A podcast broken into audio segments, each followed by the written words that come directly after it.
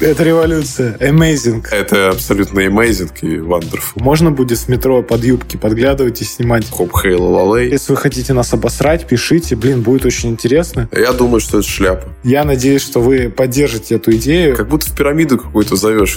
Ой, я дурак. Нам нужна небольшая денежка. Алкоголь, наркотики, компьютерные игры. Зная эти благие цели. Это мы вырежем нажимая на кнопочки.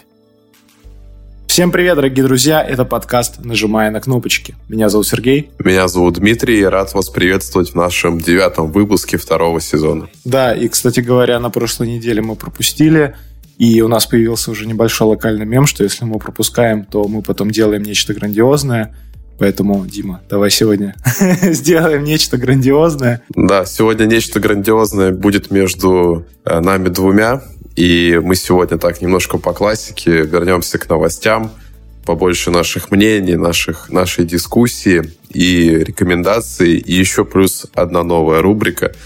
Мы рассмотрим ваши вопросы, ни один не оставим без внимания и на все, конечно же, ответим. И даже на самые дурацкие ответим. И перед тем, как мы перейдем в рубрику с новостями, будет несколько таких э, важных объявлений. Одно из, наверное, самых интересных объявлений для наших постоянных слушателей. Мы запускаем новый подкаст, который называется «Царскосельский творческий коллектив». Опять-таки он вырос из мема, который мы породили во втором выпуске этого сезона, где мы шутили, рассказывали, как мы видим вектор направления, нажимая на кнопочки. И у меня была в голове мысль, что бонусом к сезону нужно выпустить интервью с Лебедевым Таврическим, про которого мы говорили во втором выпуске. И говорили, стихи его даже читали. Да, из которого мы позднее записали интервью, все-таки мы записали интервью. И для тех, кто следит внимательно за нашими социальными сетями, я уверен, один точно такой есть. А, мы анонсировали выпуск в видеоверсии, который должен был выйти аж 18 августа, но из-за того, что мы хотели сделать наиболее качественно, классно, мы все-таки решили не делать видео, потому что там планка качества, как мне кажется, была не выдержана.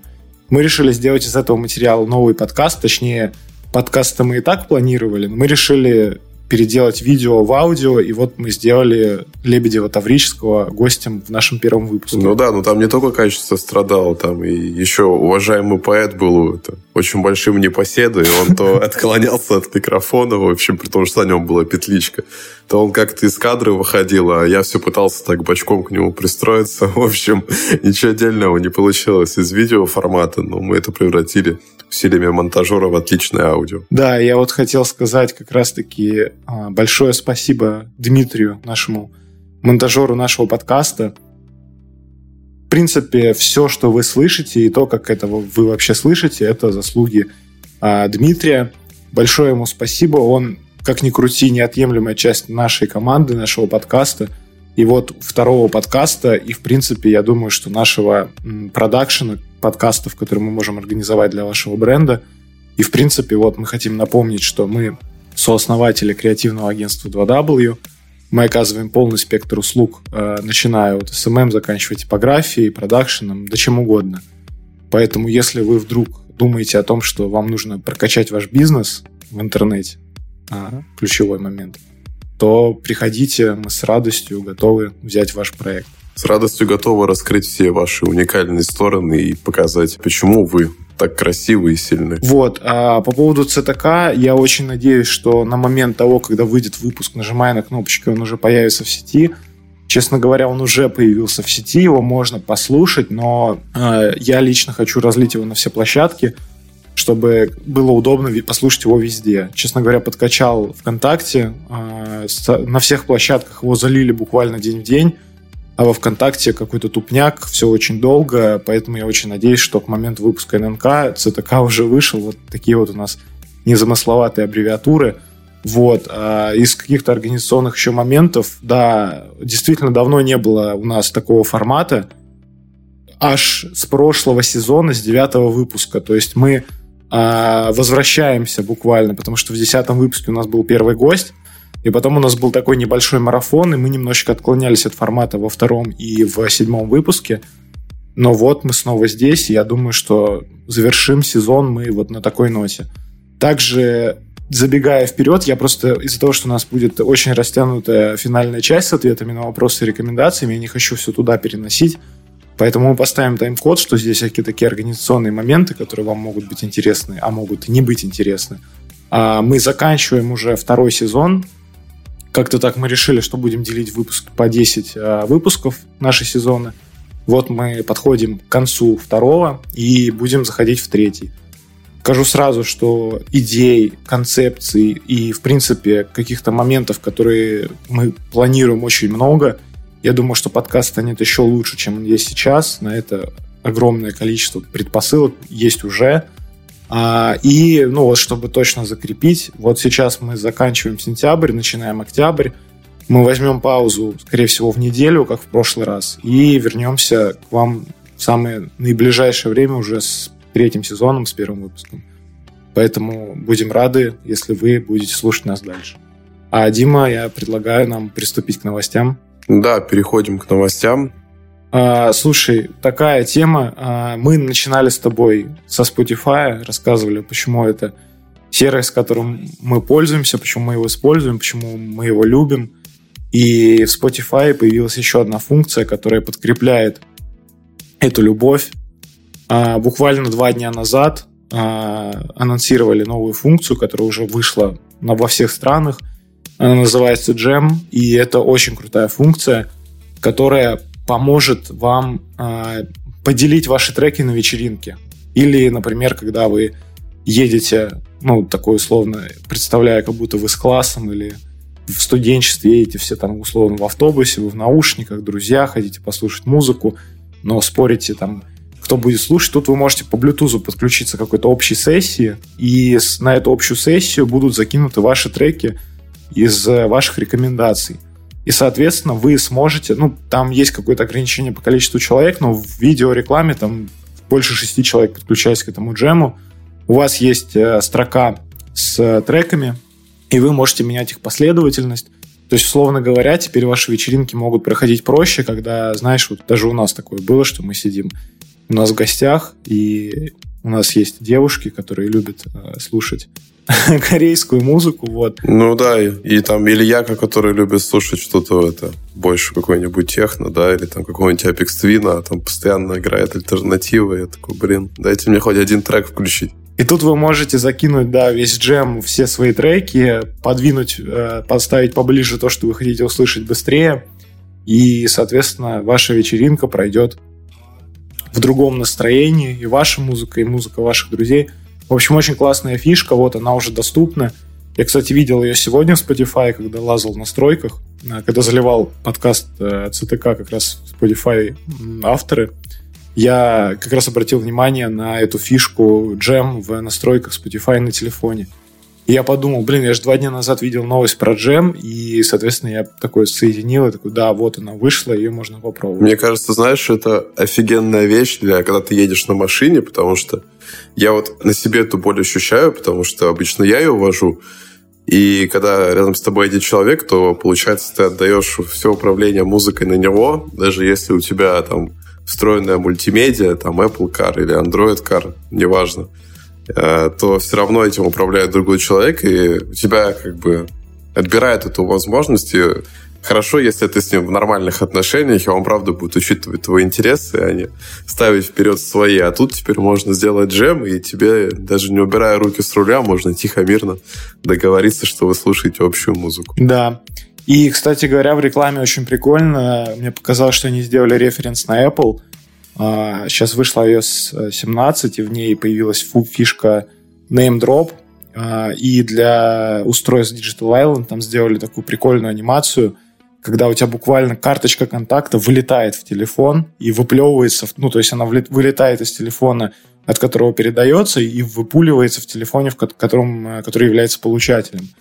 И когда в рекламе подключались телефоны к этому джему, они тоже очень близко так подносили телефоны, и как будто бы так, знаешь, типа передавали интерфейс одного телефона на другой. В общем, чувствуется, что они взяли это как референс. И, кстати, мы вот буквально с тобой недавно это обсуждали. Может быть, мне кто-то напомнит из слушателей, а, если вдруг у кого-то возникнут такие ностальгические мысли. я помню, что до iOS 5, когда появился AirDrop, было приложение, которое имитировало функции AirDrop. И там была такая же фишка, что вы подносили к друг другу телефоны, стукали их торцами, и там передавались файлы. И я вот недавно вспомнил название, я думаю, надо записать, надо поискать в интернете, по-любому скриншоты остались, какая-то еще фишка. Я хотел их как-то сохранить для себя, зафиксировать, но я, блин, забыл, как оно называется. Там, по-моему, точно было в названии что-то дроп. Вот что-то дроп точно было. И когда появился AirDrop, приложение умерло. Ну, какой смысл использовать его, если есть э, нативная поддержка Apple? Ну да. Как, такого, такого же функционала. И вот сейчас это все возвращается. То есть это было когда в 2011 условно году, 2010 и вот через больше чем 10 лет они вот эти фишки снова внедряют вот с этими. И, кстати говоря, они же даже сами шутили, что не нужно подносить телефон друг к другу. Да, я только-только хотел об этом сказать. Они когда представляли AirDrop, там была шутка, по-моему, про Android, что они высмеяли, высмеяли, что не надо подносить телефоны друг к другу, потому что тебе нужно просто нажать кнопку.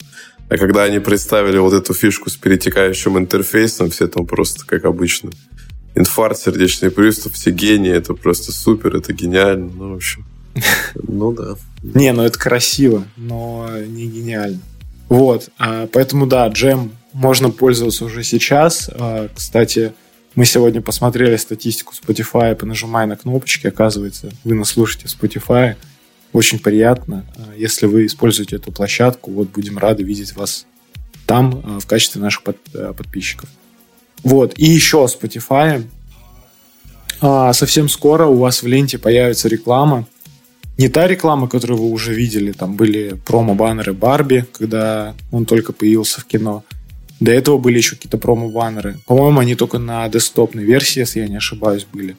Вот сейчас э, появится реклама в ленте на мобильных устройствах. Сейчас э, проводят очередной тест э, гипотезы там одной рекламной. И вот уже 100% появится таргетированная реклама в Spotify. Это не значит, что вам будут подсовывать треки навалили, нахамили, а, не переживайте, все будет хорошо. А, будут просто исполнители, которые а, промоутируют свои альбомы, просто они будут донатить денежку, чтобы они появлялись у вас на главной Spotify. Я думаю, что это очень хорошая фишка, очень хорошая фишка для начинающих музыкантов, которые хотят показать свою музыку общественности, но ее не слушают. Я думаю, что это шляпа. У тебя может быть свое мнение на этот счет. Да, я думаю, что это шляпа, потому что и без этого у начинающих музыкантов, у любых музыкантов, Spotify был такой шанс, потому что Spotify был прежде всего про то, что он э, подстраивается под твои интересы, и ты спокойно мог выбрать там любые новинки во всех подборках. Ты мог слушать жанрово, ты мог слушать там молодых исполнителей, и все зависело целиком и полностью от тебя. я не понимаю, зачем мне там, например, какая-нибудь Doja Cat, если я, блин, вообще этот жанр не слушаю, я вообще не слушаю хип-хоп, и так, такого жанра я не понимаю, почему это у меня должно висеть. Если я его начну слушать, покажите его мне, если мне это будет интересно. А просто это слишком явная коммерческая основа, которая, по-моему, она бессмысленна для такого гиганта, как Spotify. У них миллион способов заработать без этого. Я думаю, что будет э, функционал, который э, будет все равно ориентироваться на твои рекомендации. Условно, Doja Cat, если эта музыка тебе не свойственна, она не будет появляться у тебя в промоутируемых. То есть, вот, например, э, есть какой-то определенный жанр, и есть новый исполнитель в этом жанре, который, условно говоря, там вчера-позавчера загрузил свой трек, э, свой альбом на площадку, и он хочет там побыстрее показать свою музыку народу и он просто промоутирует этот альбом или этот трек, и ты слышишь по большому счету ту же самую рекомендацию в том же жанре, просто она промоутируется. Я в этом, честно говоря, ничего плохого не вижу.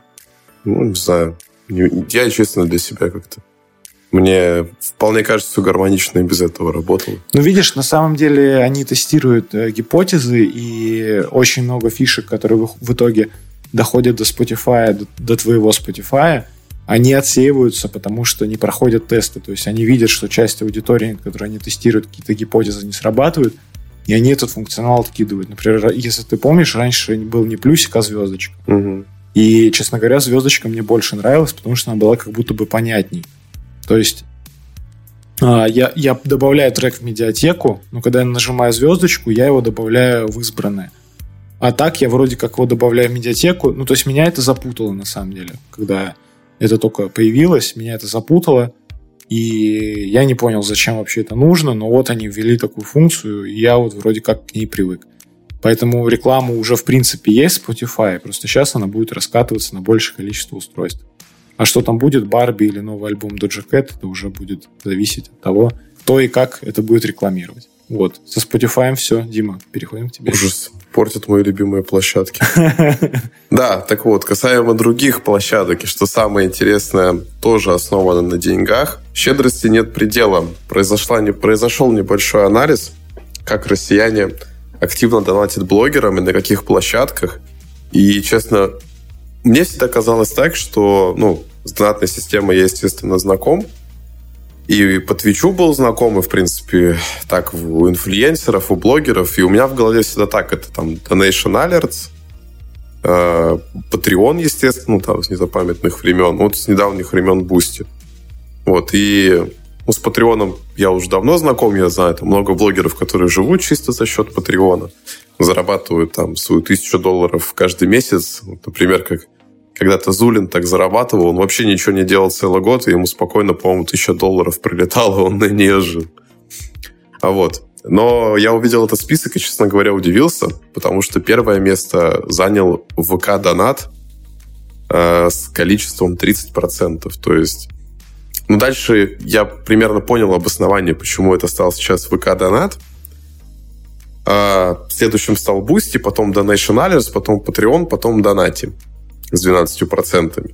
Около половины донатят блогерам, э, потом инфлюенсеры, благотворительность, 28% э, во время стрима, 24% э, покупают доступ к эксклюзивному контенту, вот как, например, на Boosty, когда у тебя выходит там часть выпусков, которые там, не знаю, бэкстейджи какие-нибудь или там с поездки, более расширенные версии на Boosty. Вот, тоже пользуются спросом. И что самое смешное, и мне кажется, я понял прикол, почему ВК донат на первом месте, это потому что люди донатят в игры. Но там же есть эти мобилки, типа три в ряд.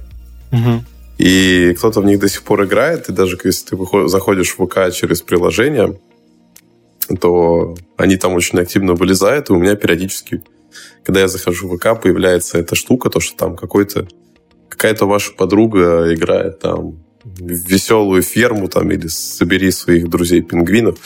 В общем, я так понимаю, что они туда активно донатят. Подожди, а ВК донат это не разве не тот функционал, который в группах есть? Ну, ее, наверное, да, и который, да, тоже в группу, ты ее можешь поддержать. Ну, я что-то вообще слабо верю, что кто-то поддерживает группу ВКонтакте. Слушай, там на самом деле все зависит от креаторов и зависит от, э, ну, типа контента. Просто, например, мы не очень понимаем, потому что мы не делаем такую прям сильно развлекательную историю, и у нас, например, для нажимания на кнопочки нет отдельного под паблика, в котором мы бы выкладывали что-то расширяющее подкаст. У нас, кстати, есть телеграм-канал такой, поэтому подписывайся, там нет, там нет донатов пока, а, но они там будут. Вот. А, и они просто дают тоже дополнительный контент. А я, честно говоря, когда сказал Boosty ВК, я почему-то приравнял, а Boosty это разве не ВК? Я могу ошибаться. Boosty... Не, Boosty это Mail, да, но это и все Mail. А, угу. а ну все, ну понятно. Тогда. это все Mail, просто ВК донат, он как бы в эту в эту всю суперсферу ВК там. Да, мега-супер экосистема, да. Ага.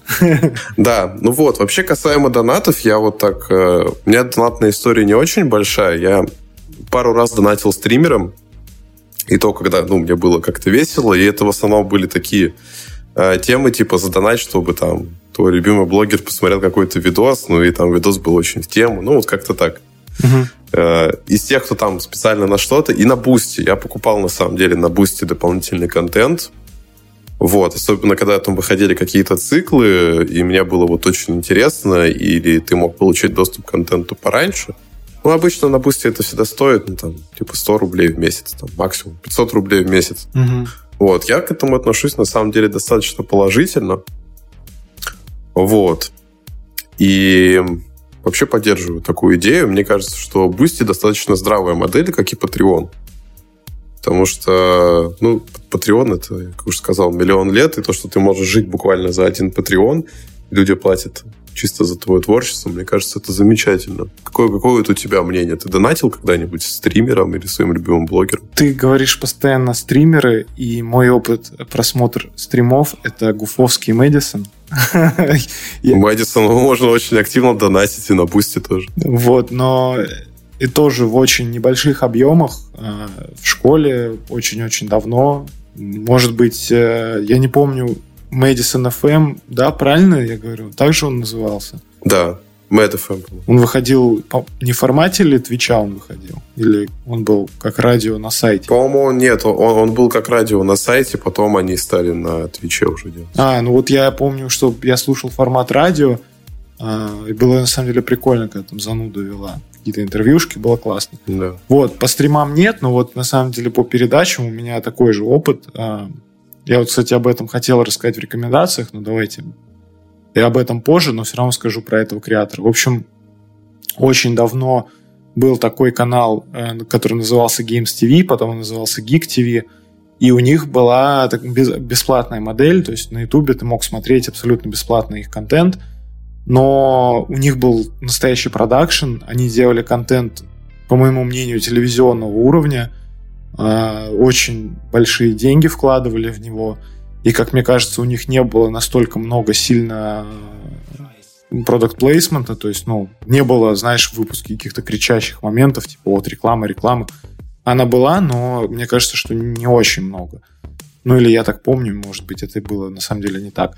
В общем, у них была такая система, что они сделали на сайте платную подписку, она стоила как раз-таки 200 рублей в месяц, если я не ошибаюсь, или 169.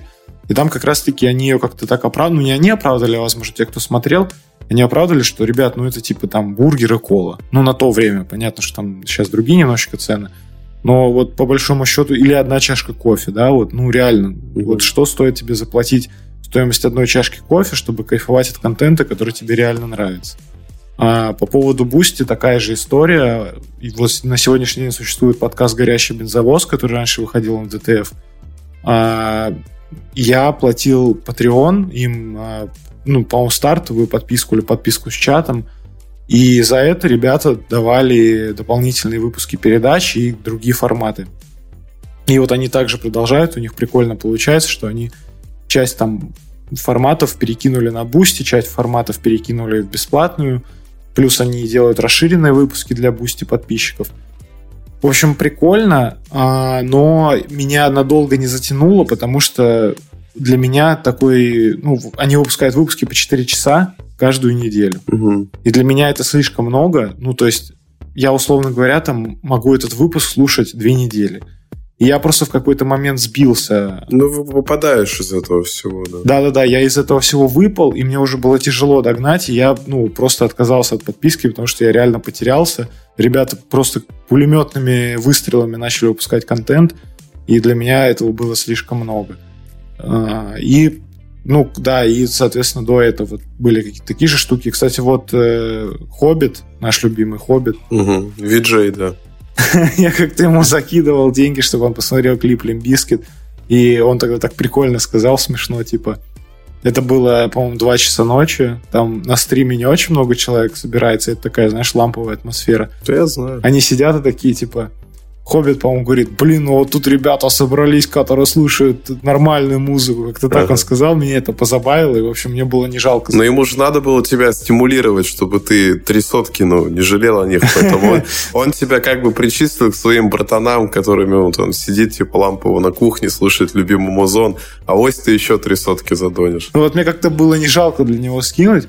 А так я на самом деле из-за того, что очень много работы. В последнее время вообще как-то выпал из контента, ну, в плане из каких-то таких активностей. На выходных там еле-еле удается сериал глянуть. Поэтому прямо с какого активного, активного м- поглощения контента, скажем так, я выпал. Но очень хочется вернуться, потому что есть такой, знаешь, небольшой информационный голод. И хочется в себя впихивать интертеймент, потому что, ну, реально это интересно, мне это очень интересно.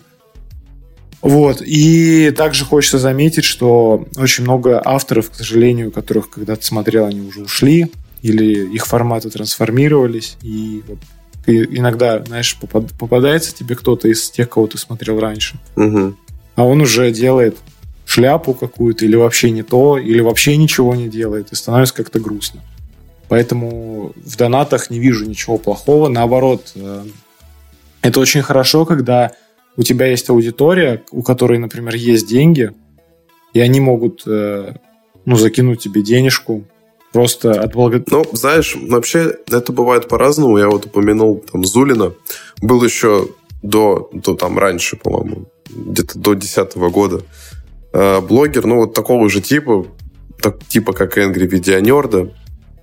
И, в общем, проблема в том, что они вот как раз-таки как бы, как сказать, от, откусывают от этого пирога больше, чем полагается, и действительно считают, что типа, больше делать особо ничего не надо, потому что народ будет условно там хавать видео раз в полгода, а донатить он тебе не перестанет. И как бы на Патреоне ты можешь задавать планку, да, описывать себя там, ну и писать условно там на обзор там, не знаю, трилогии игр Сибири. И все, и ты будешь жить на этом, эти 700-1000 долларов целый месяц тебе будут донатить, и как бы таких людей мотивация снижается.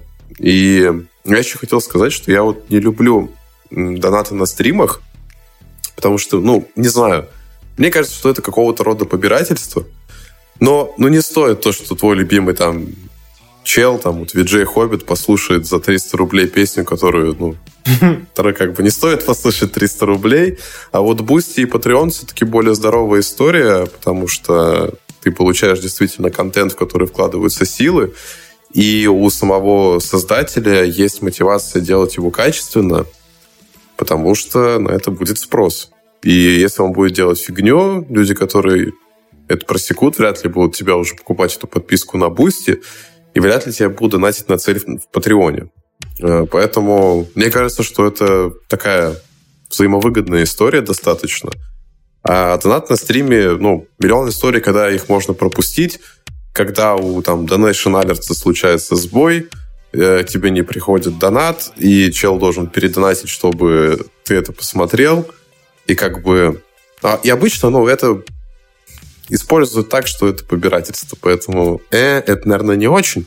Что-то я сейчас подумал, да, наверное, ВК донат это больше про благотворительность, просто меня до сих пор не отпускает мысль, зная аудиторию ВКонтакте, но она вообще какая-то непонятная в последнее время. Вот, я думаю, что, знаешь, есть эти группы там, типа пропала собака, и там так, такой баннер слезоточивый, там номер телефона, и мне кажется, там есть такой функционал, давайте там сдонатим или там сдонатим на корм какой-нибудь там собаки, спасем, на ночлежке, приют. Ну и прочие такие истории. Мне кажется, что они собирают у более старшей аудитории э, внимание и, соответственно, донат. Блин, я не помню, честно говоря. По-моему, наоборот все. И мне кажется, что там не прямой э, способ ну, сбора средств. По-моему, ты даешь тоже какие-то плюшки. И если они как-то могут адаптировать функционал под то, как ты говоришь, ну, то есть, условно говоря, они могут сделать чат, в котором они там, например, ведут э, отчетность по сбору и по тому, как они его тратят. А подожди, ты про, про Patreon? Про, про ВК Донат. А, про ВК Я про ВК Донат вообще ничего не знаю. Ну вот я к тому говорю, что, ну вот я про это и говорю, что, скорее всего, там а, не так, потому что вроде как там создается отдельный чат для донов, и ты в этом чате какие-то плюшки им даешь. То есть, по большому счету, это такой Boosty, но в, системе, в экосистеме ВК. Но на самом деле я тут опять с тобой не согласен, как с рекламой Spotify. Мне кажется, что побирательство это не побирательство, это просто ну, как бы твоя мотивация, скажем так. И, ну, нет, есть частный случай. Вот ты говоришь про Зулина, из, из твоих рассказов я слабо знаком с его творчеством. Но из твоих рассказов вот я понял, что он может там забить на своих, э, э, на своих там зрителей, на полгода пропасть, ничего не выпускать. Ну да. Но при этом есть там вот условные креаторы, вот тот же Хоббит, если его взять. А, ты ему донатишь три сотки на стриме, чтобы он музычку поставил но помимо стрима у него выходит э, еще там 3-4 ролика на ютубе за неделю в разных форматах. Там новости, обзоры, что-то еще. То есть он выдает планку контента, чтобы ты его поддерживал. Потому что, по большому счету, сегодня он с монетизацией на Ютубе ничего не получает. А каких-то интеграций особенно крутых или вообще каких-то рекламных штук я у него на канале тоже не замечаю. Так за этого есть Boosty. Ну да, но... Но просто стрим, смотри, стрим, он тебя не обязывает. То есть ты не ставишь на стриме, грубо говоря, никакой цели. Ну, ты можешь поставить там донат гол эту полоску, да, и типа там на новый телефон. Но по, по, по факту как бы это не очень зафиксировано. Ну, то есть, я говорю, нет этой взаимовыгодной, красиво оформленной мотивации, вот этой вот штуки, когда заходишь, а там все прописано, как на бусте, типа, вы покупаешь подписку за 150 рублей, я тебе даю там три эксклюзивных бонусных ролика, там, не меньше получаса каждый месяц. Ты такой, deal done, выгодное предложение, погнали. Ну, если кому-то это надо, то да, то это неплохо. Ну, а на стриме не обязывает. Он может не делать эти ролики. Понятно, но я вот говорю, что тут очень частные такие истории, когда кто-то не делает ничего, а кто-то наоборот там выпускает по 5, по 6 каких-то ну, да, да. Разных концепций, но при этом, условно говоря, там же все равно распространение не очень удобное. Ну, в плане того, что тебе нужно заходить на Boosty, а, то есть тебе нужно делать лишнее движение и заходить на какой-то сайт. Я вот к чему просто говорил, угу. когда у Geek TV а, появились, ну, появилась эта платная подписка, они раскатили ее и на YouTube, когда, я думаю, что вы должны помнить, э, на YouTube раньше была возможность оплачивать подписки на ваших э, э, там, видеомейкеров, которых вы смотрели.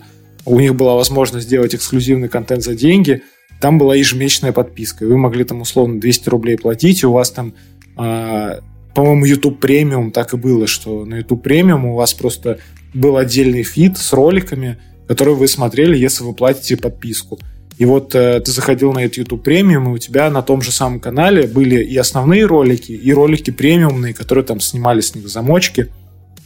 И вот такой метод распространения контента мне понятен, потому что он удобен для, ну, для тех, кто тебя смотрит. То есть, условно говоря, я смотрю тебя на YouTube, ну, понятно, что в России нет такой сейчас возможности, но она была очень удобная, потому что я смотрю тебя на YouTube, ты меня просишь дать тебе денег на то, чтобы делать еще более качественный контент – и здесь у тебя прямо на Ютубе эти же ролики появляются. А так на Бусте мне надо заходить.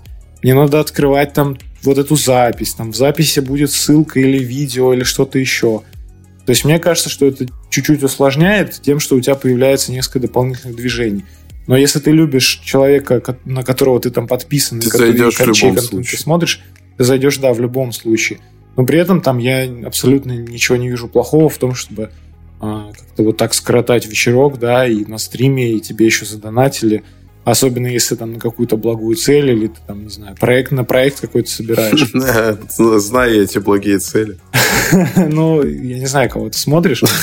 Я кого я смотрю, собирают на благие дела. Например, Хоббит, который разбил плиту.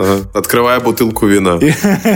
Когда открывал бутылку вина и просил задонатить, чтобы ему ну, починили эту. И потом у него, по-моему, туалет засорился. Ну, короче, это благая цель, как мне кажется.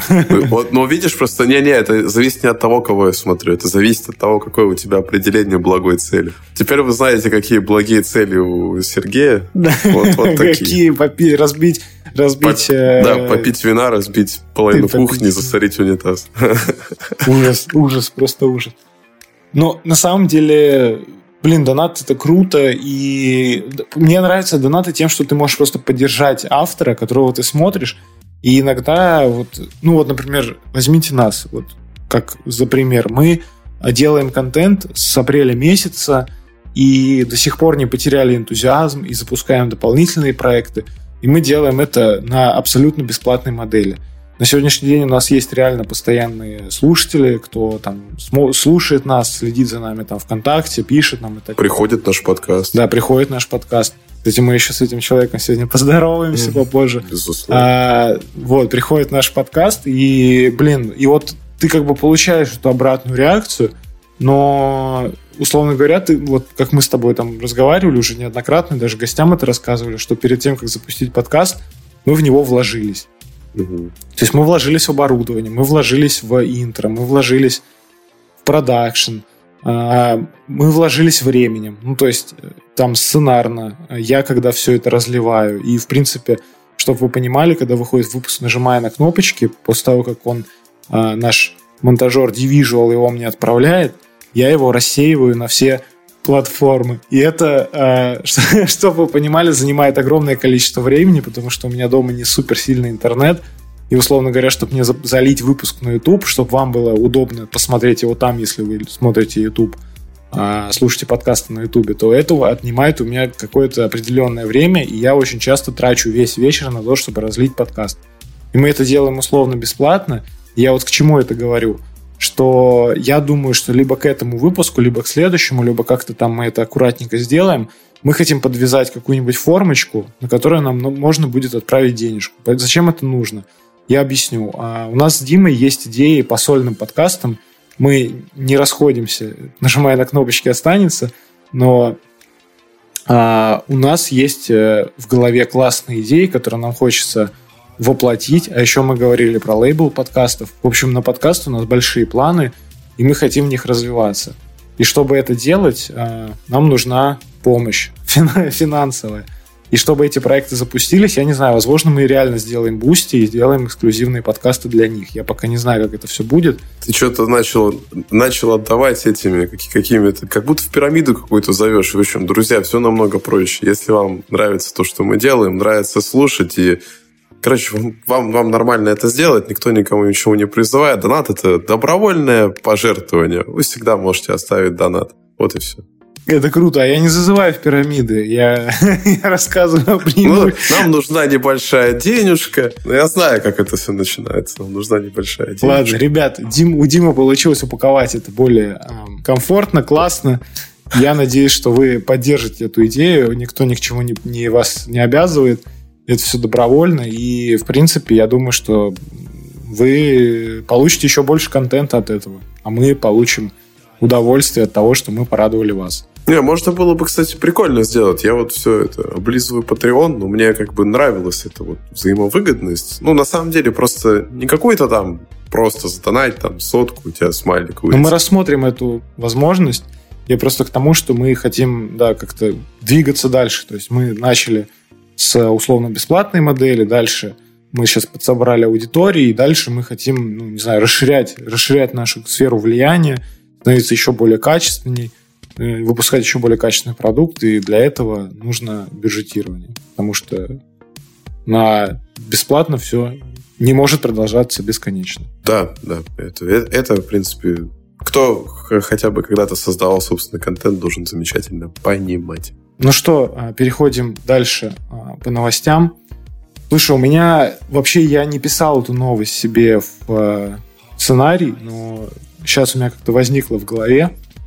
Вот, может быть, кому-то будет полезно. У нас был выпуск про дзен. Мы в основной теме выпуска говорили про дзен, говорили про продвижение, и он подсобрал, кстати, хорошие прослушивания, потому что, мне кажется, тема интересная в плане того, что когда бизнес или блогер выбирает площадку в 2023 году в Российской Федерации, а, он неминуемо, вероятнее всего, будет смотреть на Дзен, потому что он монетизируется, потому что есть лента рекомендаций – в общем, честно говоря, я бы мог еще 30 минут говорить про преимущество Дзена, и мне за это не заплатят, но давайте, в общем, коротко. А когда Дзен, э, когда Яндекс и ВК поделили активы, и Яндекс отдал Дзен ВК, и теперь это не Яндекс Дзен, а просто Дзен, там пропало там пропал формат рекламы. То есть рекламы там не, не стало вообще. То есть раньше вы могли на Дзен запускать рекламные публикации, и рекламироваться. В чем преимущество формата? На самом деле у него было очень много преимуществ. А, одна из преимуществ, что там была технология scroll to site, то есть вы опускались, ну, то есть вы читали а, статью рекламную, и когда вы опускались в самый низ, вы проваливались на сайт, э, который рекламировался. Я сейчас это рассказываю не для блогеров, не для брендов, а для маркетологов, что это была классная технология. Позже она перетекла в промо-страницы, но они ну, не настолько были популярны, как, например, Zen. Но вот сейчас на Дзене возвращается реклама. А, в ВК-рекламе вы сможете выбрать а, пункт Дзен, реклама на Дзене, и сделать э, публикацию рекламную в Дзене, получить оттуда прочитывание, подключить scroll to сайт. В общем, возвращается для кого-то любимый формат рекламы. На Дзене рекламироваться стоит. Это классный метод продвижения. А, я думаю, что... Кстати говоря, если вы, например, представляете какую-то компанию, и вы хотите рекламироваться в Дзене, но не знаете, как это сделать, или у вас нет на примете качественных исполнителей, наше креативное агентство поможет вам это сделать, потому что мы этим занимаемся Очень давно. С удовольствием. Поэтому, да, реклама на Дзене, welcome. Будем рады вам помочь. Вот, ребята, в общем, э, в общем и целом такой вот у нас обширный блок с новостями. На самом деле новостей немного, но мне понравилось, что мы с тобой обсудили их в формате диалога, то есть это не, не тупое зачитывание заголовков. А, мы выразили свое мнение. Да, знаешь, если по заголовкам там, конечно, было то, что вроде бы как можно было типа похохотать над этим и туда-сюда, но мне кажется, что взять э, 3-4 хороших новости, которые, которые у тебя вот вызывают какое-то вот бурление, как у меня вызвали вот донаты, например, да, какие-то воспоминания донаты, там ага. по положительные и отрицательные стороны. Блин, это так не подразумевалось. Ну ладно. Просто на самом деле, ну, как ты за этим давно следишь, или вот как со, со Spotify, еще вещь, которая близка тебе э, к сердцу, да, как бы отзывается в каком-то вот user experience, это классно взять и обсудить. Поэтому мне кажется, что в этом есть ценность нашей рубрики новости. И мы, и заметьте, мы продолжаем педалировать одни и те же темы, одни и те же вещи, которые мы говорим из выпуска в выпуск, и у нас уже реально появляются какие-то локальные мемы, локальные темы, которые мы обсуждаем из выпуска в выпуск.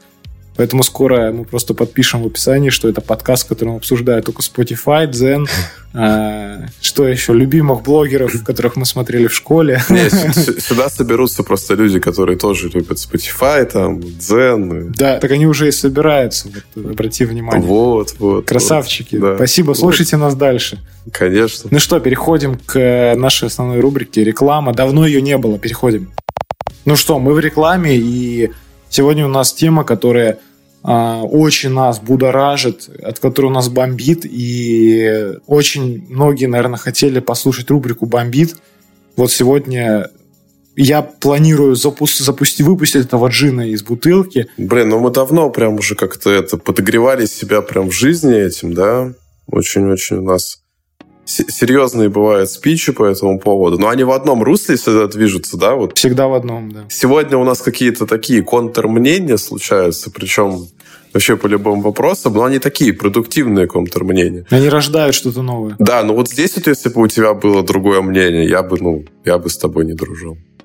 Но, слава богу, у нас э, одинаковое мнение. Да. И начнем мы, наверное, с вот давай я скажу, что у меня болит больше всего. Понятно, что мы чуть-чуть там по-другому по последовательности писали. Но я просто скажу, от чего у меня бомбит. У меня бомбит от того, что SMM – это профессия для мамочек. Ну да, это при придумали, а если это придумал. Типа, ну как бы Почему? Э, ну, как бы, кто это придумал и... Почему? Да это, да, это просто как обычно. Вот возьми любую вещь, которую можно, казалось бы, просто объяснить, ну вот, типа, подать ее так. И, и вот облегчи ее до абсолютного идиотизма. И вот и сведи ее к тому, что это, например, просто постинг. И люди потом начинают в это верить и такие, ну а что там стоит-то пару постов, блин, написать? И потом так и получается, что тебе говорят, а что тебе в ломы за 5000 пост написать? Просто я помню Инстаграм, запрещенная в Российской Федерации организация, признанная экстремистской. А, помнится, пару лет назад я там зависал, и а у меня была какая-то странная подписка. Я вообще очень люблю... Под... Ну, у меня, в общем, есть ряд аккаунтов, которые я нигде не свечу. Я на них там смотрю сторисы там людей, а, которые, на которых я бы не хотел подписываться своего основного аккаунта, но не потому, что они там люди, которые увидят меня и скажут, о нет, я не хочу, чтобы он был на меня подписан, а потому что просто мне забавно за ними наблюдать со стороны, я вот, э, я люблю, знаешь, это, э, погрузиться в какую-нибудь деревушку Ленинградской области, найти там такую местную СММщицу и следить за ее сторителлингами. На самом деле это, э, как это говорится, это мое guilty pleasure, самое настоящее. И я очень люблю, когда я захожу в Инстик, заходить на вот этот мой профиль и погружаться в эти удивительные истории регионов, Э, с их удивительными контент-специалистами. Вот. И там всегда почему-то одна и та же вот, не знаю, как будто бы они все под копирку делают одно и то же. Они всегда с этой книжкой администратор Инстаграм. Она такая, по-моему, розового цвета, ну, в цвет иконки Инстаграм. Угу. Я, честно говоря, не знаю, что там такое написано, но если ты а, мамочка в декрете, которая хочет начать свой путь в СММ, то это первая книга, которую тебе стоит прочитать, потому что без нее, ну, ты не можешь просто начать никак. Когда ты ее прочитаешь, ты узнаешь все основы постинга, ты узнаешь все, все правильные хэштеги, которые нужно писать. Также ты узнаешь э, секрет, как нужно правильно писать посты. И не только посты, как выкладывать сторисы. В общем, все, что тебе нужно знать про инсту, ты узнаешь из этой книги.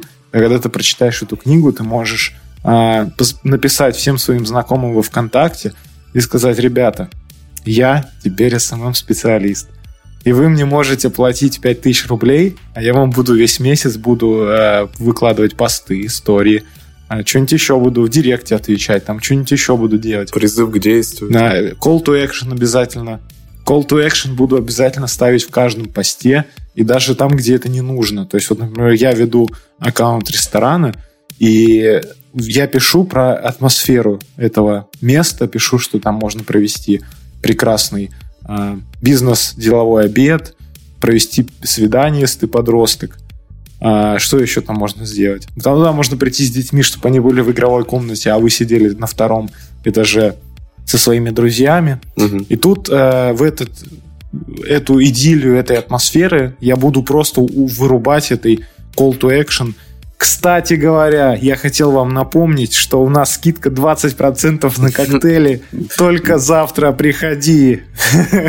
Скидка на шотики, а на шот э, российский, флаг Российской Федерации. На шот флаг России, да, это самый главный. 30. 30% да, приходи завтра, обязательно. И вот так получается, что этот стереотип, он существует же на самом деле не последние там 5 лет. Он существует уже очень давно. И я даже некоторым знакомым, которым когда-то рассказывал, что я занимаюсь СММом, мне такие говорят, ну вот, кстати говоря, там, не знаю, там мой друг вел группу ВКонтакте в школе и получал за это 10 тысяч рублей. Я вот всегда слышу такие какие-то дурацкие ассоциации, честно говоря, у меня бомбит, потому что э, у людей уже совершенно размылось э, понимание реально, что такое СММ, чем реально занимается СММ-специалист, почему SMM-специалист это не посты, и даже если это и посты, то почему они не такие, как у тех специалистов, кто это делает после прохождения каких-нибудь недельных курсов, или недельные курсы это еще хорошо, каких-нибудь двух-трехчасовых интенсивов, где тебе скажут, вот смотри, ты мне сегодня ничего не должен заплатить, а я тебе за три часа расскажу все про SMM, все, что тебе нужно знать. Тебе больше ничего не нужно – только вот та информация, которую я тебе дам за три часа, и дальше ты будешь офигенным мужиком, который сможет найти себе 100 тысяч заказчиков, э, вести 100 тысяч аккаунтов и зарабатывать на этом огромные деньги. И, кстати говоря, для этого нужен только ноутбук и выход в интернет. Да, да, да. И еще это надо развлечься на шезлонге на Бали, потому что ты же теперь будешь таким богатым и классным чуваком. Да, это как только ты первого заказчика себе получишь, ты сразу у тебя билет, э, не знаю, автоматически тебе на почту приходит, дальше нужно прийти в аэропорт, там выдают MacBook и все, и дальше отправляешься. Сказочно ебали. Я отправляют в одно бунгало для дураков, да, в одно бунгало для дураков отправляют. Блин, мне вообще кажется, ты вот так, ну, на самом деле, очень живо описал. И мне кажется, у нас достаточно популярным вот этот вот не знаю, как это назвать, то ли нищий шик, то ли вот это вот какое-то желание тупых легких денег, потому что, ну, иначе я не могу объяснить, почему я захожу в ВК, и у меня вот эта вот реклама вот постоянно одна и та же, типа там, ищу молодых парней, которые хотят зарабатывать. Там, ищу парня 23 года, который там хочет стать миллионером. Извини, Ищу Дмитрия. Да, да, еще там есть, кстати, такая фигня, да, ищу, ищу Дмитрия, там, блин, ищу кого угодно, Сергея, короче. Магия таргетированной рекламы. Да, да. Как это еще описать, я не знаю, но вот есть эта мода на какой-то нищий шик, и он во всем нищий, то есть он в подаче нищий, он в идее нищий, он на какую-то, ну, духовно нищую целевую аудиторию. Я вот не знаю как, но проблема в том, что, наверное, так случается, но у нас есть такая особенность, что мы не воспринимаем что-то всерьез, пока вот прям конкретно с этим не столкнемся. Ну вот, ты типа можешь считать, что шиномонтажник это придурочная профессия, пока у тебя э, не отлетят колеса на дороге, потому что ты попал к тупому шиномонтажнику. Потом у тебя начнет приходить осознавание, что типа, блин, наверное, надо как бы это понимать. Наверное, вот это может стоить так, более больших денег. Так во всем. Ты можешь вот обратиться и получить call to action там, в имиджевом посте, который рассказывает о, об атмосфере твоего места, да, а с другой стороны, ты можешь получить какой-то действительно там качественный контент-план, который будет вот, вот бить в нужное русло. И к сожалению, наверное, с этим сталкиваются во всех сферах. Просто здесь это сводится до полного идиотизма, и тому еще виной общедоступность интернета, да. И, конечно же, то, что на этом хотят заработать и другие люди, потому что тот же вот прекрасный человек, который придумал про работу для мамочек, ну, очевидно, просто тоже на этом зарабатывает, и это прекрасный способ манипуляции, о котором мы уже говорили. Ну и, к слову, еще есть Quark, а, который... Демпингует. Блин, я не знаю. Там, там творятся просто какие-то адские вещи. Мы уже говорили, что на Quark найти талант, талантливого, хорошего исполнителя очень тяжело. А, чтобы тебе реально найти такого человека, нужно прям покопаться, поискать. И ладно, там есть какие-то узкие вещи. Вот, например, извините, мы сегодня весь выпуск будем боготворить нашего монтажера Дмитрия. Но вот он как раз-таки скворка. Я хочу отметить, что а, когда мы начали с ним работать, и мы начали с ним работать по проекту для одного из заказчиков, и смотри, как там получилось. Там было два фрилансера. Один фрилансер Дмитрий и один фрилансер, который... Э, там была девушка, которая переводила видео с финского языка на русский.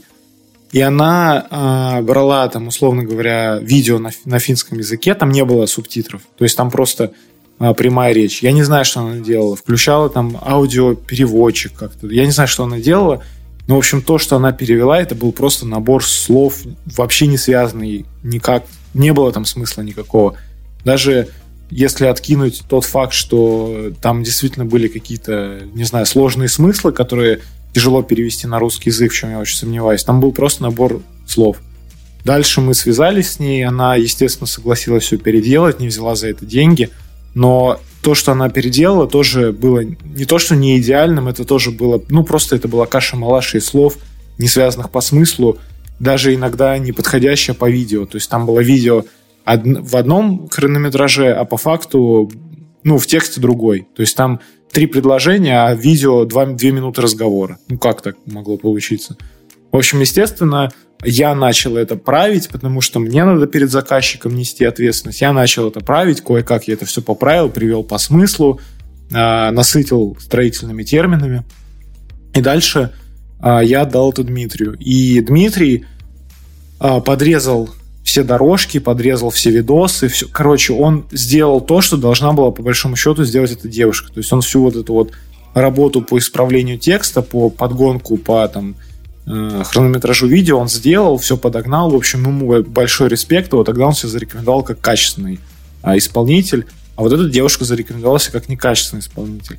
Что такое SMM скворка, я боюсь представить. Мне просто страшно представить, что вы получите в SMM, если вы возьмете услугу SMM в корке, потому что самая стартовая цена, за которую вы там можете купить SMM, по-моему, начинается от 5000 рублей, и туда по традиции входит 10 постов, 30 историй, подбор хэштегов, э, поставить на все посты локацию там вашего города и так далее. Ну, в общем, это совершенно бесполезная работа, которая, скорее всего, вашему бизнесу не сделает или ничего, или даже сделает хуже, потому что э, таким SMM-щикам свойственно не то, что не увеличивать охвата, а их проваливать.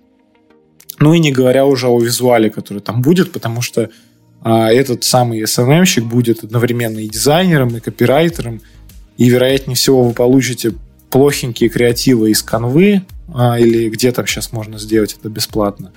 А, текст вы, скорее всего, получите. Раньше, может быть, это был бы какой-то, ну, поток мыслей, сейчас это чат GPT, который будет, ну, кое-как причесан под ваш э, бизнес, будет вроде как что-то со смыслом, даже смайлики какие-то будут – но по большому счету текст не будет э, пригоден для того, чтобы описывать ваш товар и, в принципе, как-то делать что-то из него интересное, полезное, классное.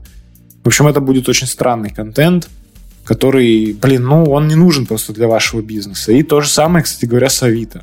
А, вообще у меня к Авито есть претензии.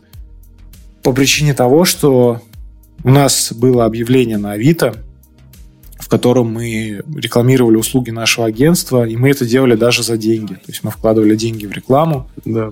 И чтобы вы понимали, 7 просмотров на нашем объявлении. Потом Авито ответили с поддержкой, что это у вас объявление просто неправильно. А при этом я захожу на...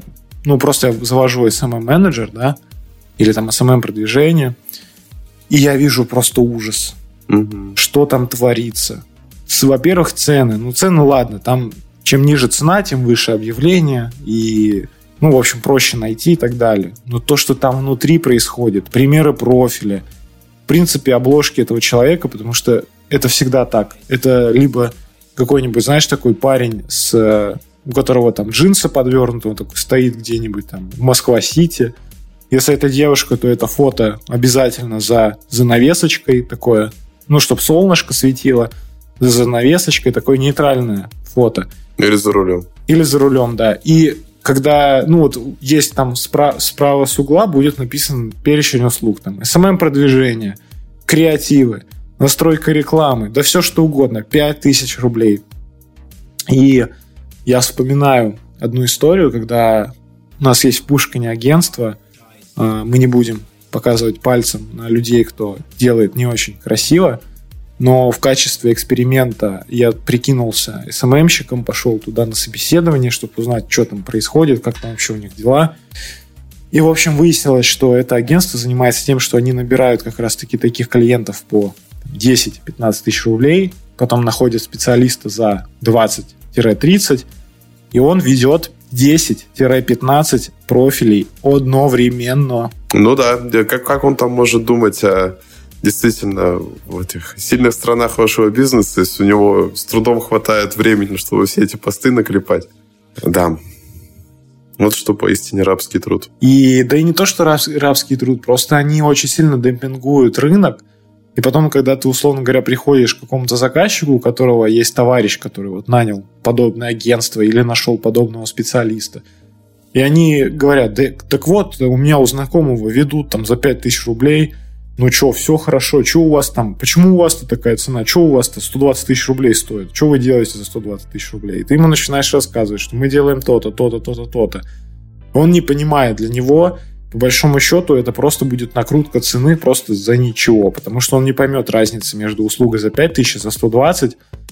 Когда начнешь вдаваться в детали, он будет ссылаться на то, что ну это высокая цена, вот есть те, кто делает ниже, и вот он к ним обратится. Или вот я хочу вспомнить нашего прекрасного, одного из наших прекрасных заказчиков, а, который нам на первой встрече утверждал, что он сделал классные фотки на свой iPhone, на тот момент флагманский, Мгм. и что это вообще верх профессионализма, который их устраивает.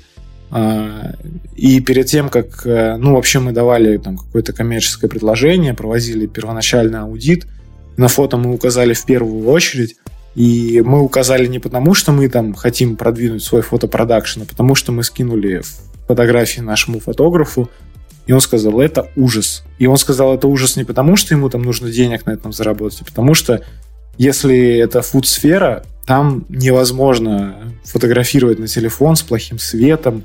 Ну, невозможно это. Даже если тебя там обучит какой-нибудь там учитель мобилографии, да, ну, блин, не получится у тебя сделать это вкусно. Нужно по-другому к этому подходить. И вот он говорит, это ужас. И мы просто продублировали его слова, на что получили тейк. Типа, да, это все на iPhone, все хорошо, со светом. Или там, как нам один еще тоже такой же умный заказчик затирал, что можно поставить в этот, знаешь, такой есть бокс, э, типа со светом. Да, лайтбокс, софтбокс. Ты в него, типа, засунь все там и на фотке, без вспышки, без ничего, тоже все офигенно получится. Мгм. Потом на выходе, из-за того, что там страдают цвета, нужно выкручивать контрастность, и там некоторые позиции, ну, просто они... Блин, ну они настолько яркие, насколько они нереальны в жизни. То есть у тебя просто цвет у условно там говорить рыбы, он становится не, не настоящим, неправильным. Поэтому, блин, фото это очень серьезно, и, и у тех людей, кто обращает, э, обращается к каким-нибудь начинающим исполнителям или не к начинающим, но кто демпингует или назначает себе слишком низкую цену, они просто рискуют столкнуться с конвейером. А конвейер не предусматривает какого-то личностного отношения и подхода индивидуальному к вашему бизнесу. А у нас, например, как услуга происходит, мы прям погружаемся в бизнес. То есть прежде чем нам начать продвигать, нам нужно туда сходить, пообщаться с теми, кто там работает, пообщаться с руководством или управляющим, или неважно с кем, но кто может рассказать нам про это место. Ну, анализ должен проводиться, естественно, должен проводиться анализ, и стратегия должна составляться грамотно. Ну, а как может составляться стратегия у тех, кто что-то делает за 5000 рублей, и кому лишь бы схватить заказ, потому что им нужны там деньги, условно говоря, у них там таких 10 заказчиков. Ну, я не знаю. Мне кажется, что если вы не первый год в СММ, и вы таким занимаетесь, то вы просто дискредитируете профессию, дискредитируете себя, дискредитируете труд, и, в принципе, не знаю. Хотел бы я сказать вам, что вам нужно сделать, но, пожалуйста, прекратите. Я просто всегда вот, ну, несколько удивляюсь, потому что, ну, люди на самом деле, когда ты открываешь свое дело, я все равно всегда в каждой ситуации такой пытаюсь себя поставить на ту и на ту сторону, но в своей шкуре-то я живу. Ну вот, например, у меня есть какая-нибудь там, не знаю, клевое производство, я вот, может, там из дерева что-то делаю классное, да, и, ну, может, какую-то нашел уникальную сферу. Но я ведь люблю свой продукт, да, я действительно хочу донести, почему стоит купить у меня и почему вот для вас я сделаю прям там бомбический какой-нибудь э, резной шкаф да, просто там такие вентиля офигенные сделаю.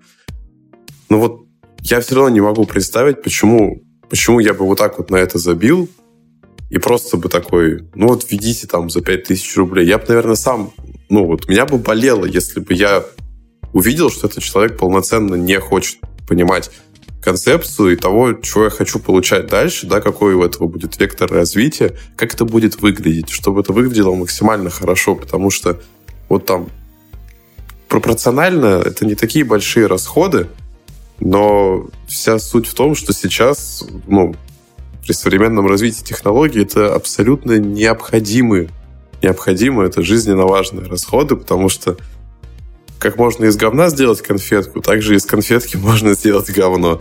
И это как раз-таки вот такой достаточно легкий способ, как можно из своего продукта сделать говно. Блин, ну у меня просто, видишь, у меня бомбит по фуд-теме, потому что это вот у меня стройка, ну, это стройка основная тема, и а, рестораны, заведения, кафешки, просто как-то к ним душа лежит. И я вот вспоминаю, у меня товарищ, не знаю, Денис, если ты слушаешь, большой тебе привет. Давно не виделись, кстати, но вот, может быть, ты меня услышишь. А, про тебя сейчас расскажу. А, купил, в общем, бизнес. Ну, как, не, не сказать. Короче, купил оборудование. Вот, назовем это так. Купил оборудование и право на аренду помещения, которое было приспособлено под а, приготовление пиццы и суши. А, мои советы, как маркетологу, он отказался слушать, потому что он умнее всех, он знает местную аудиторию, знает, как все работает. Но первое, что я ему сказал, я ему сказал, Денис, давай отфоткаем менюшку. Давай возьмем все позиции, наймем фотографа на 3 часа, это будет недорого. Я сделаю тебе со скидкой. Uh, у меня есть фотограф, который сделает это недорого. Ну, в общем, он сделает ниже рынка. Ты заплатишь часа за три, если у тебя повара все быстро сделают. Ты, по большому счету, отфоткаешь всю менюшку, потратишь на это 9 тысяч рублей, заплатишь за хавку, и все будет хорошо. На что он мне сказал «нет». И я вообще на самом деле не понял, Потому что вот если я, когда захожу в какую-то доставку, или там на Delivery Club я что-то щелкаю, я всегда смотрю на фотографии. То есть мне очень важно, какой визуал. Да. Если плохие фотографии у заведения, то я там вряд ли захочу поесть. И вот у него как раз-таки такой случай, когда ты можешь продемонстрировать, как выглядит красиво твоя пицца или суши, но ты отказываешься платить за фотопродакшн, и предлагаешь людям что-то сделанное на телефон при плохом свете, что не демонстрирует э, визуальные преимущества твоего продукта. И вот я, кстати, хочу сейчас очень э, такую важную пометку сделать для людей, кто, возможно, занимается рыбой, или это доставка, или это магазины рыбы. Вот я вам в последнюю очередь э, рекомендую вот экономить на фотопродакшене рыба это такой продукт, особенно если говорить про красную рыбу, который нужно фотографировать вот правильно, с правильным светом, с, правильными, с правильными ракурсами. Потому что сфоткаешь не так, и реально будет плохо. Реально будет, как Дима правильно ты сказал, будет говно. И ну зачем вам это? Просто сегодня вы можете найти разных фотографов. Вы можете найти новичка, вы можете взять там сразу профессионального фотографа. Есть какие-то средние варианты по цене. Но вам сфоткают хотя бы презентабельно. То есть у вас будут хорошие фотографии, которые вы сможете использовать для маркетплейсов, там, для сайта, для соцсетей. Но я просто не вижу проблем, почему вам просто один раз не вложиться качественно, не сделать, не отфоткать продукцию, и потом ее там продвигать. Вот у меня к нему был такой вопрос, ну вот почему ты на этом экономишь? Ну вот. Ты знаешь, я вообще не понимаю. Вот как, не знаю, можно взять пример тот же самый Макдональдс или еще там, не знаю, 10 самых популярных доставок там по Санкт-Петербургу. Я их, естественно, называть не буду. Это не очень выгодно с имиджевой стороны. Ну, конечно. На перспективу. Вот. Но в основном бывает так, что ты видишь, э, аппетит у тебя появляется во время просмотра ты видишь эту красивую картинку, ты видишь там смачный бургер, и ты такой, блин, да, да, да, сейчас бы его съесть.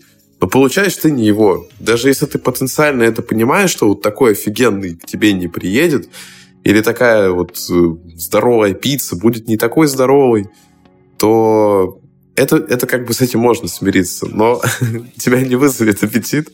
Пицца или рыба, рыба, которая выглядит, например, с неестественными там тусклыми цветами, и кажется, что она подпропала, или там она пересоленая. Да.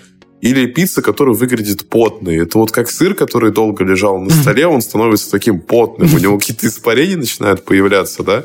И он становится потным. И это противно, это не хочется съесть. Тебе не захочется нажать «заказать», у тебя не возникнет аппетит. И это же, блин, фудсфера. Мы глазами едим на 50%. Они выглядят как пластиковые. Да, да. И когда мы, когда мы делали съемку для этой же пиццерии, только уже с, другим, э, с другой хозяйкой, ну, бизнес такой. Провальный, я бы сказал. Ну, в общем, когда мы делали фудсъемку уже для следующего владельца, все пиццы были как раз потные. Я не, я не понял слово, я не понял слово потный, ну, в плане, типа, ты сейчас сказал свою ассоциацию, я как бы понял, что да, это то и есть. Но я сказал, что они похожи на пластик. То есть они как будто бы какие-то блестящие. И я сказал, когда вот как раз-таки это была пицца с сыром, я типа говорю, вы, ну, переделайте это, пожалуйста, потому что это бред. Так, ну, она ужасна. Ну, блин, ну, она не должна так выглядеть. Она как, я не знаю, ее только вытащили из печи, она выглядит ужасно. В общем, потом все это закончилось тем, что меня материли там на лестнице за сигареткой. Эти повара, кем он себя там возомнил, что он там просит, я ему сделал пиццу, он ее засирает.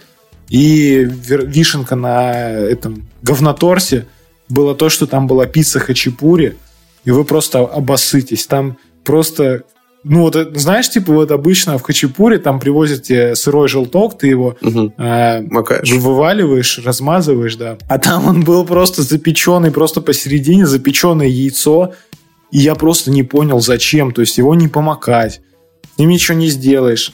Вкус яйца в пицце, ну, как странно. То есть сочетание довольно странное в плане... Ну, я, в общем, даже не знаю. Дурацкое. Дурацкое сочетание, дурацкая пицца, которая даже ничего не имеет общего с хачапури.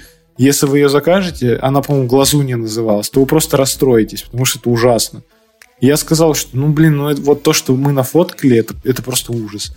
Я тебе даже больше скажу. Фотки даже не обработали. То есть настолько там все было плохо, что просто они на этапе а, обработки, их просто не стали обрабатывать, потому что ну, поняли, что это просто вот, ну, просто пощелкали, повара не постарались. Ну, в общем, ужасно. И вот эти, знаешь, меня всегда поражают. Вот это, кстати, русская культура приготовления пиццы. Опять-таки, если вы занимаетесь этой херней, а, то прекратите. Вот эти, знаешь, аккуратно нарезанные колечки этого там а, перца, аккуратные угу. помидорки, там аккуратные огурцы – прикол пиццы в том, что это было блюдо для бомжей. То есть вот все, что у тебя есть в холодильнике, все достали, нашинковали, закинули на лепеху, закинули в духовку, запеклось, все готово. Никто там аккуратно не вырезал, там фигуры из овощей не делал. Да. Ничего там так аккуратненько не раскладывал. Это просто такое месиво, которое накидывается на пиццу. И все, там не надо ничего. И к тому же вот эти все украшения из перца болгарского, они ничего не делают, они не украсят пиццу они скорее ухудшат ее, потому что это будет просто выглядеть смешно. Знаешь, там соус растекшийся, сыр запеченный, там такие аккуратненькие кусочки болгарского перца. Смайлик из кетчупа. Ужас. Смайлик из кетчупа, да. Или смайлик из джема в каше вашей утренней. В общем, это не украшает блюдо, наоборот, его ухудшает. И когда я это вижу, а ну, я на самом деле очень благодарен, что э, как-то в свое время начал развиваться, начал э, подходить к более каким-то другим видам бизнеса, к людям, кто все-таки понимает э, твою значимость для проекта. И ушли вот эти все деш- дешевые проекты, где вот этот вот э, SMM как раз-таки за 10 тысяч рублей. Это все осталось там в студенчестве. А, и вот сейчас как-то нет такой истории, когда ты приходишь на кухню, там какой-то херней занимается. Ты приходишь, э, профессионал своего дела занимается приготовлением блюд, выносит, все красиво, качественно, классно. И потом люди на выходе понимают все-таки, зачем они, зачем они заплатили и что они получили. И вообще, когда я прихожу, а, и ты, мы с тобой, когда приходим в любое заведение и видим, а, что там плохие были фотографии, особенно если это ресторан, первое, что мы говорим, это давайте проведем фотосессию, и только после этого мы начнем как бы постить. Потому что постить с вашими херовыми фотографиями, сделанные на телефон вашим официантам, ну, не вариант. Ну да, иногда даже уговаривать приходится. Но все чаще и чаще мы замечаем такую тенденцию, что цена и э, понимание, зачем она платится, и отношение к тебе, они прямо пропорциональны. Не обратно пропорциональны, а прямо пропорциональны, потому что чем больше тем лучше. Чем меньше, тем больше ты действительно как бы говна съешь. И это ужасно. И, наверное, последнее, что хотелось бы в этом блоке обсудить, а, вот это вот великолепная связка маркетолога и СММ. Ой, да, мы с этим сталкивались. Вот давай, я, я, тебе, я тебе вот отдаю слово, я думаю, что тебе есть что об этом сказать. И вот давай, пожалуйста, база Дмитрия в эфире. А, да, я вообще впервые с таким столкнулся, и, ну, не я столкнулся, а мы с Сережей с этим столкнулись. Это было так э, не, не, неожиданно и, честно говоря, вообще-то неприятно. Потому что ты какое-то время занимаешься проектом, и у тебя, ну, кажется, что все как бы достаточно идет э, здраво, да, такой намечен правильный вектор, в котором в котором ты реализуешь, и у тебя вроде бы все хорошо. Это вот представьте, что вот вы вот живете в каком-нибудь хорошем там, где-нибудь в субурбии, у вас э, тихий такой там райончик, в котором вы там и ходите играть с соседом в гольф, там у вас пикник, а потом туда приезжает какой-нибудь там, знаю, любитель хэви-металла, который по две недели не моется, он приходит и рассказывает, что в гольф играть отстойно, и давайте все там в грязи драться. Ну вот примерно то же самое и произошло. Вот появляется такой человек, и самое смешное, что он себя... Его позиционирует как маркетолога. Вот. Э, в чем, в чем была основная шизофрения? Это создать какой-то тандем, э, создать тандем маркетолог плюс social media маркетинг. И такой, во-первых, зачем и нафига, но там особо спорить было невозможно. А суть еще самое смешное, что это идеально вписывается в нашу сегодняшнюю тему, потому что этот человек как раз-таки окончил вот эти вот прекрасные интенсивы и был фанатом CTA, Call to Action и вот этих вот э, методов продвижения шашлычной, да? Когда ты там сним, снимаешь караоке крупным планом, там сзади кто-то пьяную драку уже чинит, и потом там такой гигантский смайлик там с улыбкой, типа, ребята... Потом вырежем, потом вырежем. Да-да. Да-да-да. Э, нарежете, нарежете. Нарежете, нарежете когда мы там, делали нормальный фотопродакшн и снимали видеоматериал, человек стоял, гоготал и говорил, да нарежете, нарежете. Вот, в общем, так, так смешно, и м- задачи тоже, как бы, они читались, вот, задачи были в духе интенсива, потому что больше вот там, наверное, по времени ну, нереально было рассказать, и что смогли рассказать, рассказали, а как это делать, соответственно, ну, чтобы рассказать, как делать, наверное, надо было еще один покупать, на него денег не хватило, и вот надо было их где-то, наверное, заработать, чтобы купить там следующую часть интенсива. И человек пришел туда заработать. Мне так кажется. В общем, и за все время этой великой работы маркетолога, помимо сетей и нарежем-нарежем, мы еще увидели вордовский файл, в котором э, чисто субъективно как, каким-то образом человек придумал целевую аудиторию, портрет э, постоянного посетителя и Ну, еще сказал, что нужно там на одной площадке разместиться, которая дает отзывы, и эта площадка сразу же дала там три отзыва на идею. Три негативных отзыва. Да, негативных нет, они не негативные. По рангам самой площадки это ужасно. То есть единица на TripAdvisor это ужас. И, и я, честно, я TripAdvisor, правда, у меня вот мама им постоянно пользуется и оставляет там всегда отзывы. Я никогда не видел ужасно на TripAdvisor. Ну, то есть гениально. Вот, и, ну, я думаю, что те, кто в теме, они понимают изначально, что, ну, этот человек был абсолютно бесполезен, потому что он номинально бесполезен, а во-вторых, он бесполезен, потому что он пытается вклиниться в ту работу, которая как бы проводится. И зачем он нужен, не очень понятно. И это так не работает. Это все равно, что, ну, вот я говорю, к шиномонтажнику ты поставишь там специалиста по дискам. Блин, да нафиг он там нужен? Что за бред? Ну, вот примерно то же самое. И мы вот ощутили на себе всю эту кринжовость, и ты вроде бы и не можешь э, прямо сказать, слушай, уйди, не мешай. С другой стороны, но вроде бы так-то никакой великой работы там и не проводится, если человек так хотел имитировать бурную деятельность. Ну, по-моему, он ее не имитировал, конечно. Не очень хорошо получалось. Э, но это абсолютно ужасно. Я надеюсь, что это, это был, наверное, уникальный случай, и к вам не представят человека, который будет вам придумать э, маркетинговую стратегию вместо вас. Маркетинг запахов. Да, да, маркетинг запахов. Ну, я бы сказал. Так а что там было-то? Они придумали маркетинг запахов? Нет, там был бесконечный сторителлинг. Там же был бесконечный сторителлинг. Которого в итоге и не случилось. Непонятно, с чего он должен случиться. Меня еще поражает всегда, что там всегда такие дурацкие рекомендации, которые, ну, невозможно воплотить. То есть, вот там, чтобы вы понимали, была такая тема, а, у них был сайт, построенный на тильде. Я думаю, что многие знают, что такое тильда. И многие знают, что там есть блоки, которые, ну, невозможно изменить. Я говорю, конечно, о блоге и о записях. А, то есть там невозможно сделать меньше расстояние между абзацами. Ну, в плане... То есть есть определенный отступ, и его не сделать меньше, потому что он так технически задуман. И вот она говорит, типа, сделайте зазор меньше. Я говорю, ну, невозможно. Технические детали такие, что человек, который разбирается в стиле, говорит нам, это невозможно. Она говорит, ну, хоть чуть-чуть там 2 миллиметра сделайте меньше. Но вот банально человек не понимает каких-то таких базовых вещей, что ну, там нет никакой там крутилки, ползунка, в котором ты такой, типа, 2 миллиметра убрал, и у тебя подвинулось. Не, ну, представь себе как презентацию в PowerPoint, в которой ты можешь слайд там подвинуть. Или было забавно, как э, она рассказывала про, это, про пресетик. Ну, наложите там пресетик на видео какой-нибудь, ну, чтобы поярче стало. На пресетике в Lightroom. А этому ее научили на интенсивах по фотографии портретной.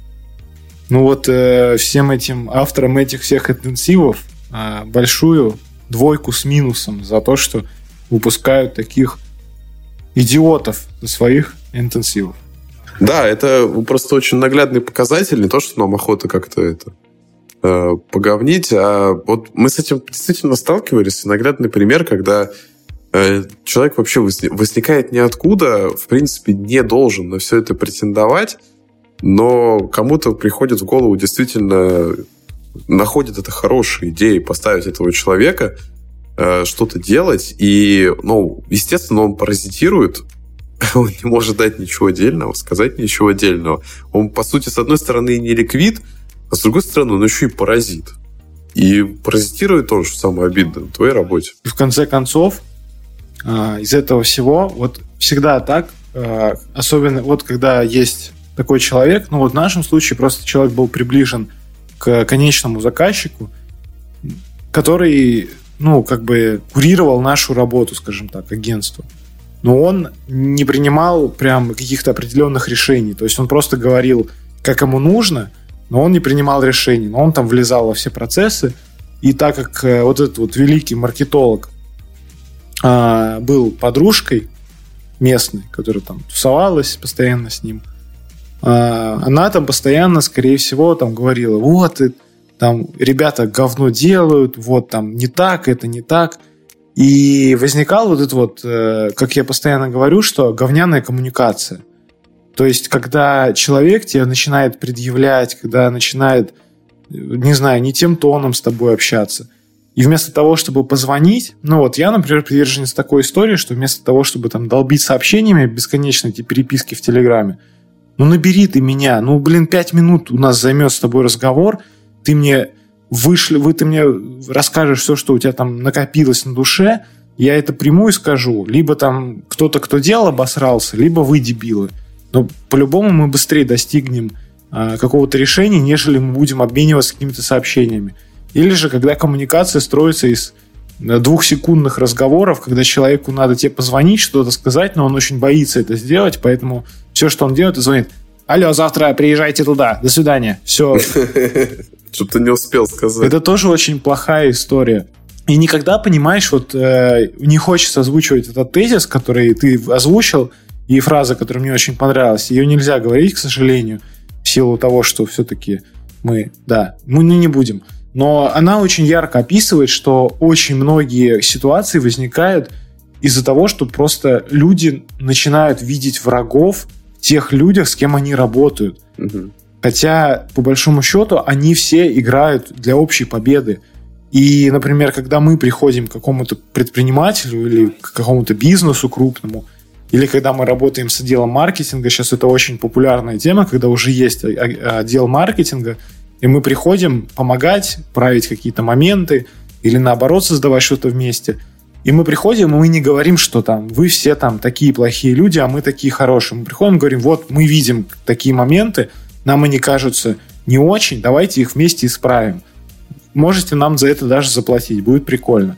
И очень многие на это соглашаются, и вместо того, чтобы просто что-то вместе делать, создавать, играть на общую победу, просто тебя начинают жрать. Да. И я не понимаю, зачем это нужно. То есть, ну, какой смысл? То есть к вам пришли люди, они не пришли вас смещать, они не пришли делать так, чтобы вас уволили, или вам сказали, какие вы плохие, какие вы там недотепы и так далее к вам просто пришли профессионалы, молодые, с молодым взглядом, которые сказали, ребят, вот тут мы видим какие-то косячки, или не косячки, но вот здесь мы видим как-то по-другому. Давайте просто поправим, давайте сделаем поприкольней, давайте.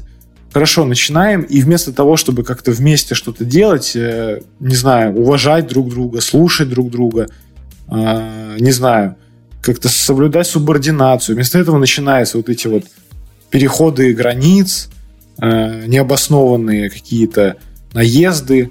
В принципе, вот начинает выстраиваться эта говняная коммуникация, когда человек вместо того, чтобы с тобой нормально общаться и вместе с тобой работать над общей победой, он начинает просто тебя пожирать, и в какой-то момент просто все превращается в то, что э, ситуация настолько сильно накалена, что ты остаешься в, такой, в таком моменте, что тебе проще, ну, тебе надо набраться смелости и сказать, ребят, мы с вами больше не работаем. И вот как раз-таки с теми заказчиками, где работал вот великолепный маркетолог, у нас произошло примерно так же. Мы делали качественные услуги, мы делали больше, чем нас просили, делали некоторые вещи даже бесплатно, то есть что-то мы так спускали на тормоза, потому что уважали. И в какой-то момент мы просто, ну, из-за того, что каждый раз, когда в рабочий чат с командой а, приходит сообщение типа «Нас не устраивает качество вашего обслуживания», ты уже там первый, второй, третий раз уже, ну, тебя начинает трясти от этих сообщений, и, и ты просто понимаешь, ну, блин, я не хочу тратить столько нервов вот на этого заказчика. Я не хочу, чтобы он трепал нервы людям, кто работает. Я не хочу, чтобы команда страдала от того, что этот человек так себя ведет. И единственное, что остается в этой ситуации, просто приехать и сказать, мы с вами больше не работаем. И я вот, когда мы это сделали, ну, мы так делали уже несколько раз, и это не первый такой случай, но вот когда мы сделали это в последний раз, а, все-таки там ставки были чуть повыше, а, то, знаешь, э, такая произошла ситуация, что люди реально не были к этому готовы. Угу. И мне кажется, то, что происходит у них сейчас, это по большому счету вот те плоды, которые они пожали за то, что ну, вот так вот с нами, так вот к нам относились. Ну да. То есть, скорее всего, там были сделаны определенные выводы, что все это не беспочвенно. Ну и по большому счету это просто вот косяк тех, кто хотел с нами поработать, но в итоге вышли ни с чем. Вот, вот и все. Как, как показатель, да, действительно, там все пришло к полнейшему запущению. И запущения там и по сайту каким-то образом произошли, потому что человек, который пытался там внести, видимо, как раз вот эти вот знаменитые там 2 миллиметра или еще что-то, умудрился расфигачить там целый блок, так что теперь, если открыть его на большом мониторе, то вся, ну, в общем, какая-то правая часть у вас будет просто белая полоса. Вот, э, постов там не было уже полтора месяца, а появляются там только как раз-таки сторис на уровне шашлычки, вот которые я описал, которые вот, вот такие хоп хей лалей. Шалман. Ну и, собственно, да, за которые можно заплатить, наверное, 5000 рублей фрилансеру, ну, и который может вам сделать человек, который прошел интенсивы. Вот такая вот история, как бы, как, как можно, можно было нормально коммуницировать с людьми, а, адекватно воспринимать вектор развития, не изобретать там велосипеды или, там, не знаю, не добавлять к нему еще, блин, слева и справа по колесу, а просто довериться процессу и в итоге потерять вообще все. это сделать легко. Как я сказал, из конфетки сделать говно не сложно в этом деле. Как говорится, все выводы на нашем канале вы делаете сами. Да, да, да. Мы украли эту фразу. Ладно, а, ну что, побомбили, классно.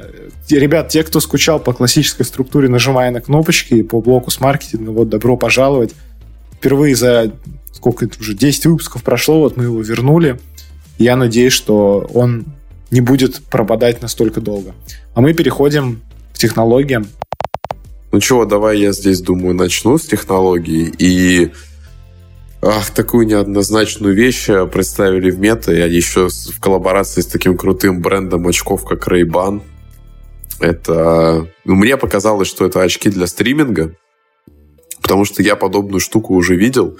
А видел я ее у Юрия Хованского в шаверма патруле, но они, по-моему, ее купили с Алиэкспресса, и чтобы не палиться перед э, там поварами, что у них идет какая-то э, закупка шавермы, они как раз-таки носили вот эти вот очки. И там была встроена такая микрокамера, которая позволяла им снимать блог э, в очень таком, таком себе качестве, там максимум, наверное, было 720p. Но вот мета представили, и они их преподнесли как умные очки с возможностью вести прямые трансляции. Вот, то есть, если раньше это было просто видео, то теперь можно стримить. И, честно говоря, честно говоря, мы вот обсуждали много всякие продукты мета и очки виртуальной реальности, но эта штука мне показалась прикольная, но, может быть, отчасти потому, что я вообще иногда э, грешу тем, что люблю посмотреть вот эти вот лайвстримы, да, ну, так сказать, не из профессионального интереса, а чтобы немножко потупить. И мне кажется, это удобнее, чем селфи-палка, потому что они у тебя всегда на голове. А проблема только в том, что наснимать там можно не так уж и сильно и нахранить там всего 100 роликов с максимальной продолжительностью 30 секунд. Вместе с этим представили AI Studio. Это прикольный инструмент, который, я думаю, у нас будет недоступный ввиду того, что мета — это запрещенная организация, а, который позволит бизнесу создавать собственных чат-ботов э, для техподдержки. Пока что доступно только в альфа-версии, и мне кажется, что это будет достаточно неплохой альтернативой всяким живочатам, которые так особо не работают. Вот. Единственное полезное применение этих живочатов было, когда мы устроили нашего одногруппника через такой живочат на работу в... Да, доставщиком воды. Да, доставщиком воды. Это было очень смешно. Мы так долго уговаривали оператора. Ей, видимо, было так же скучно, как и нам, и поэтому она сломалась и все-таки устроила на работу. Вот. Учитесь, как устроиться на работу через живочат. Ребят, лайфхак, если вы хотите как-то креативно зайти к э, подбору работы, то можете это сделать. Вот.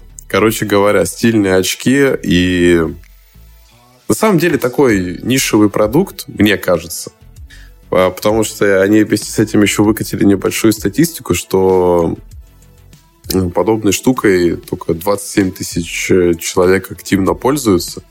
И это как раз, наверное, такие одни из э, редких стримеров, которые вот используют этот live-формат. Вопрос от приезжего. А можно будет в метро под юбки подглядывать и снимать фотографии? Ну, я представляю тебя со стороны, как ты будешь шикарно смотреться. Вот здесь тебе как раз-таки больше поможет селфи-палка. Я так думаю, что селфи-палка тебе ждет больше успеха. Слушай, основная проблема же Google Glass была в том, что э, вопрос конфиденциальности данных, то, что ты можешь снимать все, Да. э, что там, что-то придумали. Вообще это можно решить легко, если сделать на аппаратном уровне какую-нибудь пищалку или звук камеры. Ну, в общем, чтобы тебя это смутило. А здесь, здесь есть такая штука, то, что там будет... а, они будут мигать и предупреждать окружающих о записи. Мгм, класс. То есть э, взяли э, у Apple фишку с Vision Pro, Да. где все у тебя там переливается. Ну вот, вот теперь такая тема, как в шаверма патруле, с тем, что ты, типа, это, так скрытно снимаешь, как там тебе готовят кебаб, уже не прокатит. Ну, тебе надо было снимать, как тебе сегодня кебаб готовили. По-ливански. По-ливански, да. А, класс. Слушай, а какие-то там еще представили а, живые АИ а, стикеры или что-то такое? Что там сказано что-то в чудо новости про это? Да, да, их можно будет создавать по текстовому описанию и использовать их э, в Инстаграме, например, в WhatsApp. С октября 23 года вы сможете создать, себе- создать описание и создать стикеры. Ну, я вот очень люблю стикеры, но, блин, я не знаю, по моим описаниям, наверное, таких стикеров не сделают. Ну, вот можно там пицца, играющая в баскетбол. Мгм, класс. И там будет кусочек пиццы такой радостный, он играет в баскетбол. Ну, на- ну, дождались. Ну, в общем, вот такие мощные нововведения, да, мощные нововведения. Еще чат-бот мета-АИ. ну, к чат-ботам, я думаю, что мы все более-менее привыкли. Ну, чем Марк Цукерберг опять в очередной раз выдал базу, вы- выдал опять продукты, которые мы так давно ждали. Все его не, не останавливает это рвение к мета-вселенным и AR, VR теме, которые нужно интегрировать. Не, ну иногда прик- прикольные какие-то темы появляются, но вот, вот не знаю, это мне показалось менее странным продуктом, чем эти драки со осьминогом там в его этой в его очках виртуальной реальности. Это я вообще не понимаю. Вот это мне нравится. Ну, я говорю, я бы это использовал для лайвстримов, но... Ну, сложно тоже. Не все, конечно, это могут понять. Ну и качество, количество контента, который ты запишешь, будет не таким уж великим. Ну и тут как раз э, вот возникает этот момент, когда Инстаграм был не под владением меты, они делали больше инноваций, чем э, когда стали под мета, и как будто бы их искусственно замедляют. Ведь столько всего там можно придумать, столько разных нововведений, новые форматы продолжают развивать. И вот, не знаю, мне кажется, когда у тебя есть вот основной продукт, на который наоборот нужно обращать внимание, но ты вместо того, чтобы развивать вот то, что у тебя есть классно и реально работает, ты как-то переключаешься на какие-то странные инициативы, все эти заигрывания с нейросетями, которые, ну, мне кажется, что проще всем объединиться и сделать вклад в что-то одно большое, что работает лучше всего. Я вот это к чему сказал? Тому, что на этой неделе была секретная встреча, настолько секретная, что они написали все международные СМИ. Я только хотел сказать, настолько секретно, что даже посвятили тебя. Да, да, что посвятили меня, и, а я посвящу вас. Посвящу, не посвящу, а, ну, посвящу, а потом посвящу. То, что была встреча э, директора OpenAI Джонни Айва и еще какого-то крупного банка американского. И по слухам, то, что там, наверное, можно было сказать, и, скорее всего, так и есть, то встреча была нацелена на то, чтобы создать какой-то некий продукт, который будет демонстрировать новое поколение э, новое поколение устройств, связанных с нейросетями. И у меня возникла вот как раз-таки идея, что это опять-таки какой-то шлем, но который будет нацелен на, на создание контента. Ну, то есть, условно говоря, ты наденешь шлем и не будешь там, как Vision Pro, там, Disney Plus смотреть на Ютубе, там, переписываться, Тут джамп играть. Doodle Jump играть привя- привязанным к потолку, мы уже шутили. А ты будешь в этом шлеме как бы создавать контент. То есть, понял, у тебя будет такой продвинутый, а, продвинутый редактор создания контента в твоем ну, в шлеме, который ты на себя будешь надевать. Мгм. И первое, что в голову приходит, конечно же, создание порно, фо- фотореалистичного, со всеми вашими секретными желаниями, которые вы сможете создавать с помощью этого чудо-шлема. Класс. А если, а если говорить без шуток, то это создание каких-то видео с вашими любимыми персонажами, актерами, э, не знаю, составление каких-то сюжетов, которые очень долго будоражат вас, и вы хотите их как-то визуализировать и воплотить. Возможно, создание каких-то игр, в которые вы сможете даже поиграть по этому описанию.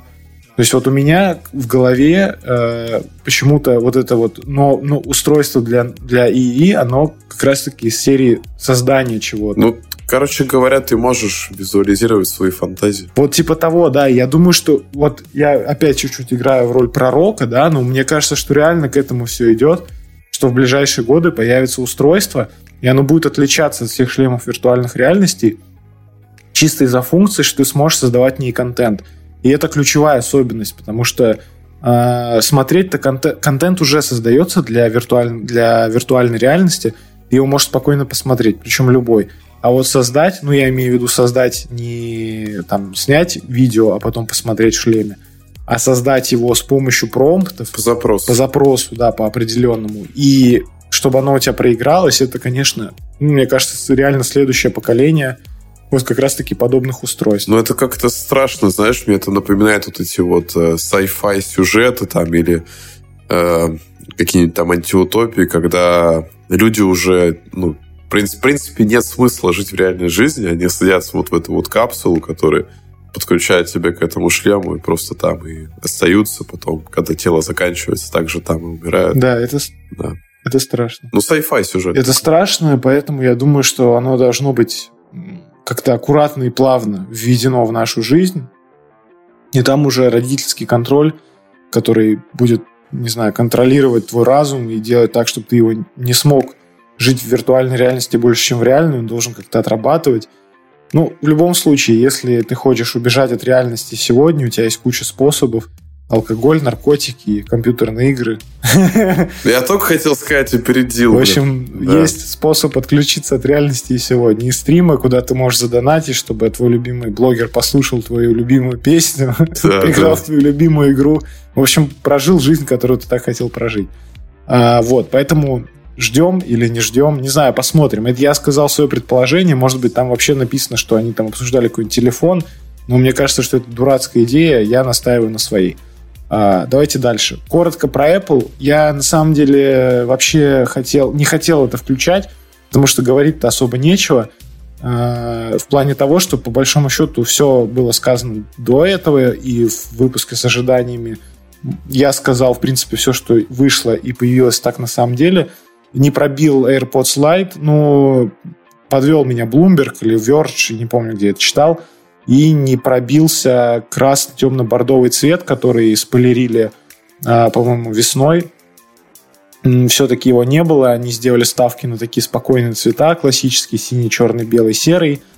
А, но, кстати, бордовый может появиться позже, как бывает обычно весной 20... Ну, вот выходит iPhone, и следующей весной, после его выхода, подогревают новым цветом. Вот, скорее всего, будет вот этот бордовый, посмотрим, но на старте его не было. А, что забавного в этом всем? В том, что они сделали быстрый порт, но чтобы передавать быстро файлы, тебе нужно купить э, провод за 70 баксов. Это довольно смешно. Я читал, что, в принципе, может, и не обязательно это официальный. Не, не обязательно официальный, но тебе по-любому нужно покупать какой-то провод, чтобы это сделать. Это факт. А, плюс то, что от устройства к устройству отличается скорость передачи, тоже довольно... Ну, понятно, это логично. А что касается каких-то нововведений, ну, в принципе, забавно смотреть, как этот Титан э, царапается, как с него слезает краска. Гнется. Как он гнется, как там легко уничтожить заднюю крышку, которую, кстати, теперь можно починить в два раза дешевле, потому что ее теперь можно разбить просто сильным нажатием большим, большого пальца. Ну, мы, конечно же, шутим. А также, ну, мне понравились новые чехлы с новым материалом, но это просто провал. Показали, как они пачкаются, показали, как они рвутся. В общем, вывод такой, что носить эти чехлы нельзя. То есть вы их можете купить и сфотографировать вот так вот заднюю свою крышку телефоном в этом чехле. После этого его снять, убрать в полочку, потому что если вы его поносите пару дней, то он запачкается, порвется. Короче, ужасный чехол. В этом плане кожаный намного лучше. Вот у меня кожаный чехол, ему скоро будет год. Понятно, он весь поистрепался, он весь в царапинах, но он сохранил свой внешний вид. а этот чехол не сохранит свой внешний вид. То есть, если вы, например, там грязными руками полезете в свой телефон, и у вас, ну, не знаю, условно, в земле, да, копались, копались в земле. Э, зачем вы копались в земле? Ну, на даче, естественно, копались в земле. Да, да, да, да. В Купчино. Взяли за заднюю крышку свой iPhone, и на нем останется этот след земли или там след чего угодно, чего вы трогали. В общем, это ужасно, чехлы отвратительные, хотя выглядят внешне прикольно. А, что касается, что еще показали? Apple Watch э, абсолютнейший провал в плане того, что ничего нового. А, очевидно, что, как я и говорил, тянут они на ну, какие-то новые функции для десятой версии, которая выйдет в следующем году. Но в моем понимании, вот вы же iPhone 9 пропустили, их пропустили бы Apple Watch 9, которые ничего нового не привнесли, Apple Watch Ultra из той же категории, добавили там функцию Assistive Touch, так в них ничего особо не сильно не изменилось. А, ну, скорость, ну, как бы вы ее не почувствуете. Что касается айфонов, ну, много уже обзоров сделали. А, если вы не смотрели или планируете посмотреть, ну вот, в общем, давайте я вам как-то заспойлерю. Если у вас 14 Pro, то смысла обновляться вообще нет. Ничего нового, ничего не почувствуете, практически тот же самый телефон. А, если вы помните, раньше у Apple были типа версии S, и вот на самом деле в этом году реально версия S. Все самые крутые новинки у iPhone будут в следующем году. Поэтому в этом году можно смело пропускать, если у вас последняя модель. А если были модели пораньше, ну, можете обновиться. Единственное, если вы покупаете телефон в России, то рекомендую подождать пару месяцев, лучше начало следующего года, потому что в этом году вы его купите не дешевле, чем 1150. Но, в общем, в следующем он может упасть. Курс сейчас такой, ну и, как вы понимаете, официально их никто не возит. А, что еще? Ну вот, в целом, про Vision Pro ни слова. iOS 17 запустилась, а, Sonoma запустилась, можно скачивать. Вот э, функции Sonoma прямо сейчас я демонстрирую Дмитрию. Вот, возник. Ну, короче, он показывает класс, и у него слева от лица всплывает пузырь, и там такой белый стикер класса. В общем, ну, друзья, это, думаю, всем понятно, это что да, amazing. я снял с языка, это абсолютно amazing и wonderful. В общем, мы наконец-то дождались. Про Vision Pro ни слова. Так, продолжаем ждать. Еще будет одна презентация. Чуть позже на ней покажут iPad, MacBook и iMac на M3. Вот это мы реально ждем, М3, вот это будет мощь. Там должно быть что-то интересное. Все, что показали на сентябрьской презентации, мимо, ничего интересного. Дима, что скажешь? А я хочу сказать, чтобы узнать еще больше новостей о наших яблочных друзьях, подписывайтесь на канал Сергея. Хотя, подождите, он же просрал время, когда надо было создавать канал по Apple, и теперь он рассказывает вам это здесь. Не подписывайтесь, слушайте подкаст, нажимая на кнопочки. И давай мы уже почитаем письма наших уважаемых слушателей. Да, и я предлагаю сейчас сделать э, кнопочки, и мы уже это будем в новой рубрике. Так, ну что, ребята, а, блин, дождались, дождались мы. А, в общем, мы сделали, сделали новую историю. А, хотим получить обратную связь от вас, и буквально за день до выпуска подкаста мы сделали ссылочку, где можно задать нам анонимный вопрос. Я думаю, что теперь это будет какая-то популярная тема, которую мы будем делать каждую неделю, чтобы слушать и читать то, что вы пишете. И в ней можно задать абсолютно любой вопрос, не связанный с подкастом, связанный, может быть, с нашей жизнью. В общем, можно задать все, что угодно, это анонимно. Мы не узнаем, кто задает этот вопрос – Поэтому даже если вы хотите нас обосрать, пишите, блин, будет очень интересно. Всирайте, да, да, это можно сделать спокойно, и никто никогда не узнает, что это были. Да, реально анонимная штука. А, я думаю, что вы увидели уже у каких-то блогеров в Инстаграме, кто так делал. В общем, реально анонимно. Даже если там купить подписку, то все равно она не укажет, кто это опубликовал. Поэтому пользуйтесь и задавайте нам вопросы. А, поэтому, да, постараемся сделать какой-то регулярной историей. Ну что, давай пойдем. Нам будет всегда приятнее. Пойдем с самого верха. Давай. Вопрос номер один. Лучший сериал за последнее время. И сразу поставил в тупик этот вопрос. Я могу ответить, пока ты подумаешь. А, я... Меня жена подсадила на дорамы, и а, забыл я, как называется сериал, но, в общем, опишу вам его суть. А, есть классная дорама, как-то он называется «Охота на собак» или что-то такое, или «Собаки», «Охота на, дезерт... «Охота на дезертиров». Вот классный сериал. А, я вообще на самом деле очень удивился, как там была продемонстрирована корейская армия. Ну, в плане для меня это было что-то новое. Я вообще очень люблю военные фильмы, не русские, а, ну, в принципе, зарубежные, где экшен, где показывают какие-то, реконструируют какие-то интересные события исторические. Или там, условно говоря, просто показывают, как это все в жизни работает и как, э, как, как отношения происходят у сослуживцев. И вот э, по этой теме есть сериал э, «Охота на дезертиров». В общем, он по названию все понятно, описание такое. А, есть служба в армии, которая у нас, по-моему, военная полиция. Они на гражданке вылавливают тех, кто сбежал с армии. Вот. Э, я люблю такие дорамы короткие, в которых не очень много серий. Обычно, насколько я понимаю, они выпускают серии по 16, и они все по часу. Мне, честно говоря, сложно смотреть такой формат, для меня это слишком много. А здесь было, по-моему, по 6 серий, и они там от 40 до 60 минут. В общем, мне было очень комфортно его смотреть. Э, нормальное количество серий. Комфортно было смотреть по времени. Классный сюжет. Ну и в целом вот было интересно посмотреть сериал про армию в Южной Корее. Вот, блин, не знаю.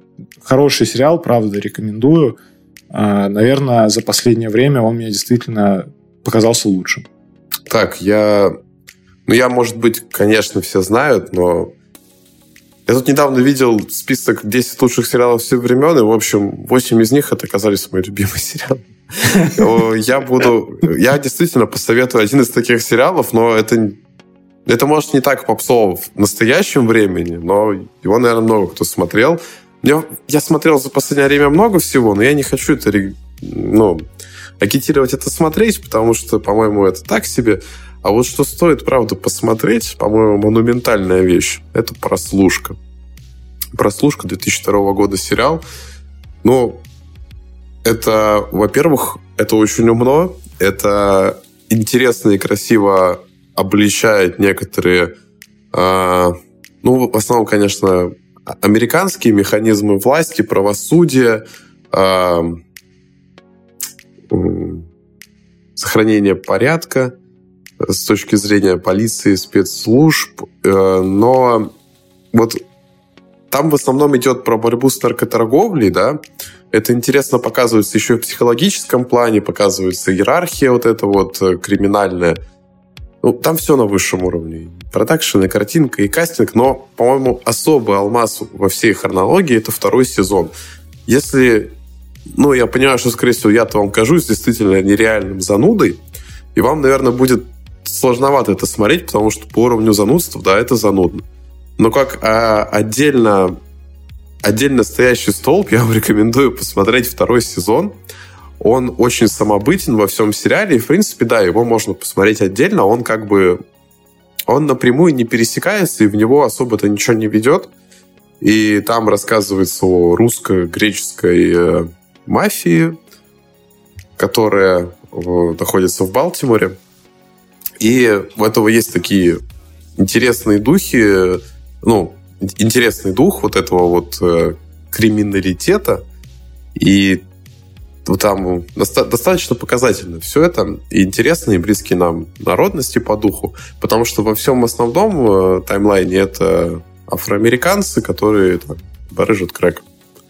Вот, то есть они как бы там главные злодеи. Но вот второй сезон я вам рекомендую. Мне кажется, что мне кажется, что это заслуживает прям вот, вот отдельного внимания, если смотреть его даже полностью не хочется. В общем, прослушка, второй сезон. Попадете в самое яблочко. Так, я уже открыл следующий вопрос, и он тоже заставит тебя задуматься, и меня тоже. А, если можно было бы выбрать всего один музыкальный альбом и слушать его всю оставшуюся жизнь, что бы это был за альбом? А, давай, я не знаю, я, у меня просто быстрый ответ. Я скажу сразу, Глен Миллер а, и все, и точка. Я бы его взял с собой, пластинку, или это был бы альбом в iPod, в телефоне – без разницы, я даже думать не буду. Глен Миллер, точка. Блин, круто. Единственный альбом, который ты бы мог взять. Мне вообще по жизни сложно определяться. И я так часто иногда ну, люблю вообще слушать. У меня есть такая привычка слушать музыку альбомами. И я часто думаю, этот альбом, наверное, один из моих самых любимых. И вот возьми альбом, который Это как э, топ-10 вещей, которые ты взял бы с собой на необитаемый остров. Блин, ну, ну ладно, я, я думаю, что вынося за скобки, вынося за скобки, мы все прекрасно понимаем, что это может зависеть от настроения. Ладно, давай, я назову, это может быть не самый однозначный ответ, но я обожаю переслушать этот альбом, и мне он кажется действительно, ну, по духу он крутой. Именно концептуально, именно концептуально он мне нравится. Я не буду распинаться про артистов, про жанр и про там лирику, но концептуально он мне очень нравится. Это альбом группы Baby Shambles Down in Albion 2005 год. Но мне кажется, он идеально захватил определенное время, определенный вот этот вот определенное настроение туманного Альбиона, добавил туда своеобразной лирики Пита Доерти и сделал это нагло, грязновато, алкоголично, но красиво. Блин, я люблю такие концептуальные альбомы. Я бы еще миллион других назвал, но мы тогда вообще наверное, не закончим никогда этот Но вопрос, да, но вопрос был один, а я вот, если ты ответил более точно, я сказал просто исполнителя, и я, честно говоря, не очень понимаю, как там делятся его альбомы, не альбомы. Этот исполнитель выпускал музыку еще до того, как, в принципе, наверное, было понимание альбомов, поэтому просто любой какой-то классический сборник его песен, мне кажется, что, в принципе, джаз — это такая музыка, которая подойдет и под хорошее настроение, и под плохое, поэтому у меня ответ более очевидный. Поехали дальше. А, перечисли всех участников БТС. Вот они слева направо. Ну да, про, про слева направо мы все, конечно, знаем, а что парадоксально, там же возникает этот, э, блин, Гойко Митич. Я, короче, дурень. Но я когда-то знал в своей жизни, что Гойко Митич это актер, который играл там все время индейцев и туда-сюда. Ну, я, я действительно почему-то поверил, что человек, который э, стоит в BTS, взял себе данный псевдоним. Ну, по-моему, по-моему, это был бы прикольный ход. Если бы меня звали в бойсбенд, я бы, наверное, что-нибудь подобное тоже выкинул, назвал бы себя там, ну, ну, типа, как-нибудь бы назвал, не знаю, там, Боярским или еще как-нибудь. Это было бы прикольно. Я верил, что в BTS, правда, есть человек с именем Гойко Митич. А так, ну, Чонгук, Пачгук, там Гойко Митич. И есть еще э, человек с фамилией Цой. Виктор, да. Потому что Цой Робертович. А, лучший рекламный ролик, который вы видели. Слушай, я сразу сходу могу сказать, что и давай, если у тебя нет нечего сказать, я могу за нас двоих ответить. На Суперболе был классный ролик пару лет назад с э, актером э, Билл Мюррей. Э, был э, ролик, посвященный рекламе Jeep, угу. в котором э, было продолжение фильма «День сурка». Я очень люблю фильм «День сурка», мне он а, кажется... Да, это где он съехал с сурком в руках, когда у него на, на коленях Да, да, да. Мне кажется, «День сурка» очень классная концепция. Я вообще очень люблю эти тайм-лупы, да, когда ты застреваешь в определенном времени. Какое-то время я вообще обожал смотреть э, любые сюжеты, связанные с этой темой. И, впло... и вот ты даже сейчас поржешь, ну, ты реально сейчас поржешь, потому угу. что даже в «Универе. Новая общага» есть такая серия. Если, например, вы э, никогда в жизни бы не додумались посмотреть «Универ. Новая общага», вот эту серию я бы вам порекомендовал посмотреть, если вам нравится таймлуп. Поэтому вот Билл Мюррей, Джип. Ладно, и я вспомню то, что меня действительно отпечаталось э, в голове. Понятно, что их там миллионы, если сейчас, конечно, покопаться. Кстати, здесь есть одно но. Сережа, зараза, эти вопросы видел раньше меня, поэтому мой ответ он максимально честный. Э, я просто помню одного из своих любимых актеров, это Дэвид Духовный, и он, он как раз-таки в тот период очень активно искал свои славянские корни, он их, конечно же, нашел, и он снимался в рекламе пива «Сибирская корона». Ну, прикольно, я его обожаю во многих ролях, поэтому я вспомню. А помнишь, мы когда делали статью для маскотов, была какая-то реклама, как-то мы еще ржали над названием пива, как-то смешная там была реклама. Клинск? Не помнишь? Не Клинская, нет, э, которая была в нулевых. Когда там такой странный, странный набор букв был. Мы еще с тобой его гуглили, да? Да, да, да, да, да. Блин, вот сейчас, к сожалению, не под рукой не посмотреть. Ну, в общем, забавная реклама. Не, у пива вообще было много, много тупых реклам. Там это пиво Пит, где они целого персонажа придумали. Клинская с экзибитом. Но это была хорошая реклама, правда. По, поистине хорошая реклама. Ладно, давай дальше. Расскажите, кто или что вас вдохновляет. Я могу сказать честно, что этот вопрос меня сейчас немножечко ставит в тупик. Хотя, когда я сказал, у меня возник вот в голове как бы ответ. Я скажу очень банальную вещь. А, меня, наверное, вдох...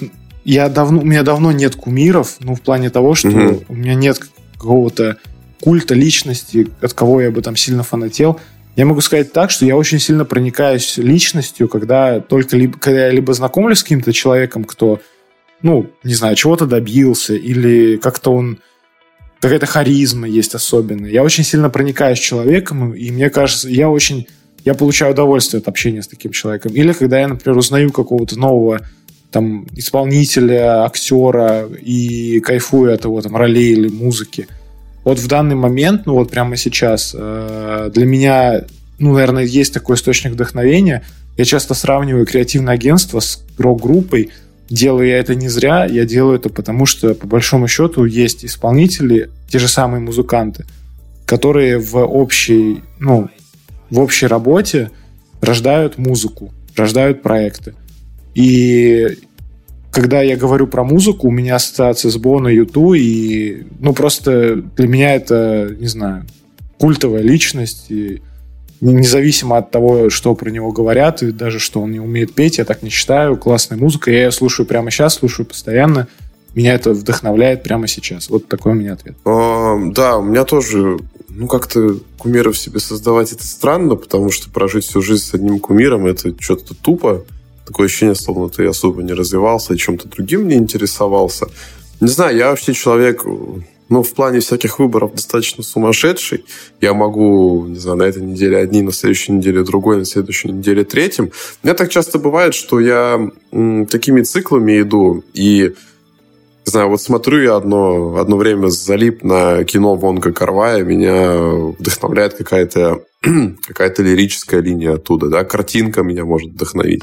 Я с утра могу проснуться, посмотреть на вид из балкона, и там он, он меня вполне себе вдохновит. А, у меня поведение может от этого, там, не знаю, измениться, что я могу слушать э, джаз и быть вот так вот на легком подъеме, другое могу не знаю, какой-нибудь Foo Fighters слушать и задуматься о чем-то другом, просто э, все же это в тебе достаточно, как сказать, ну вот, трогает э, какие-то твои воспоминания, трогает какие-то твои эмоции, и основываясь на этом, у тебя может вот, вот как-то меняться мышление, да, именно сегодня. Потому что вдохновение тоже такая вещь. Сегодня есть ее, завтра нету. И это все-таки, наверное, вот в, как, в каком-то таймлайне конкретно, что тебя вдохновляет, не знаю, но одно время меня вдохновляло там вот, э,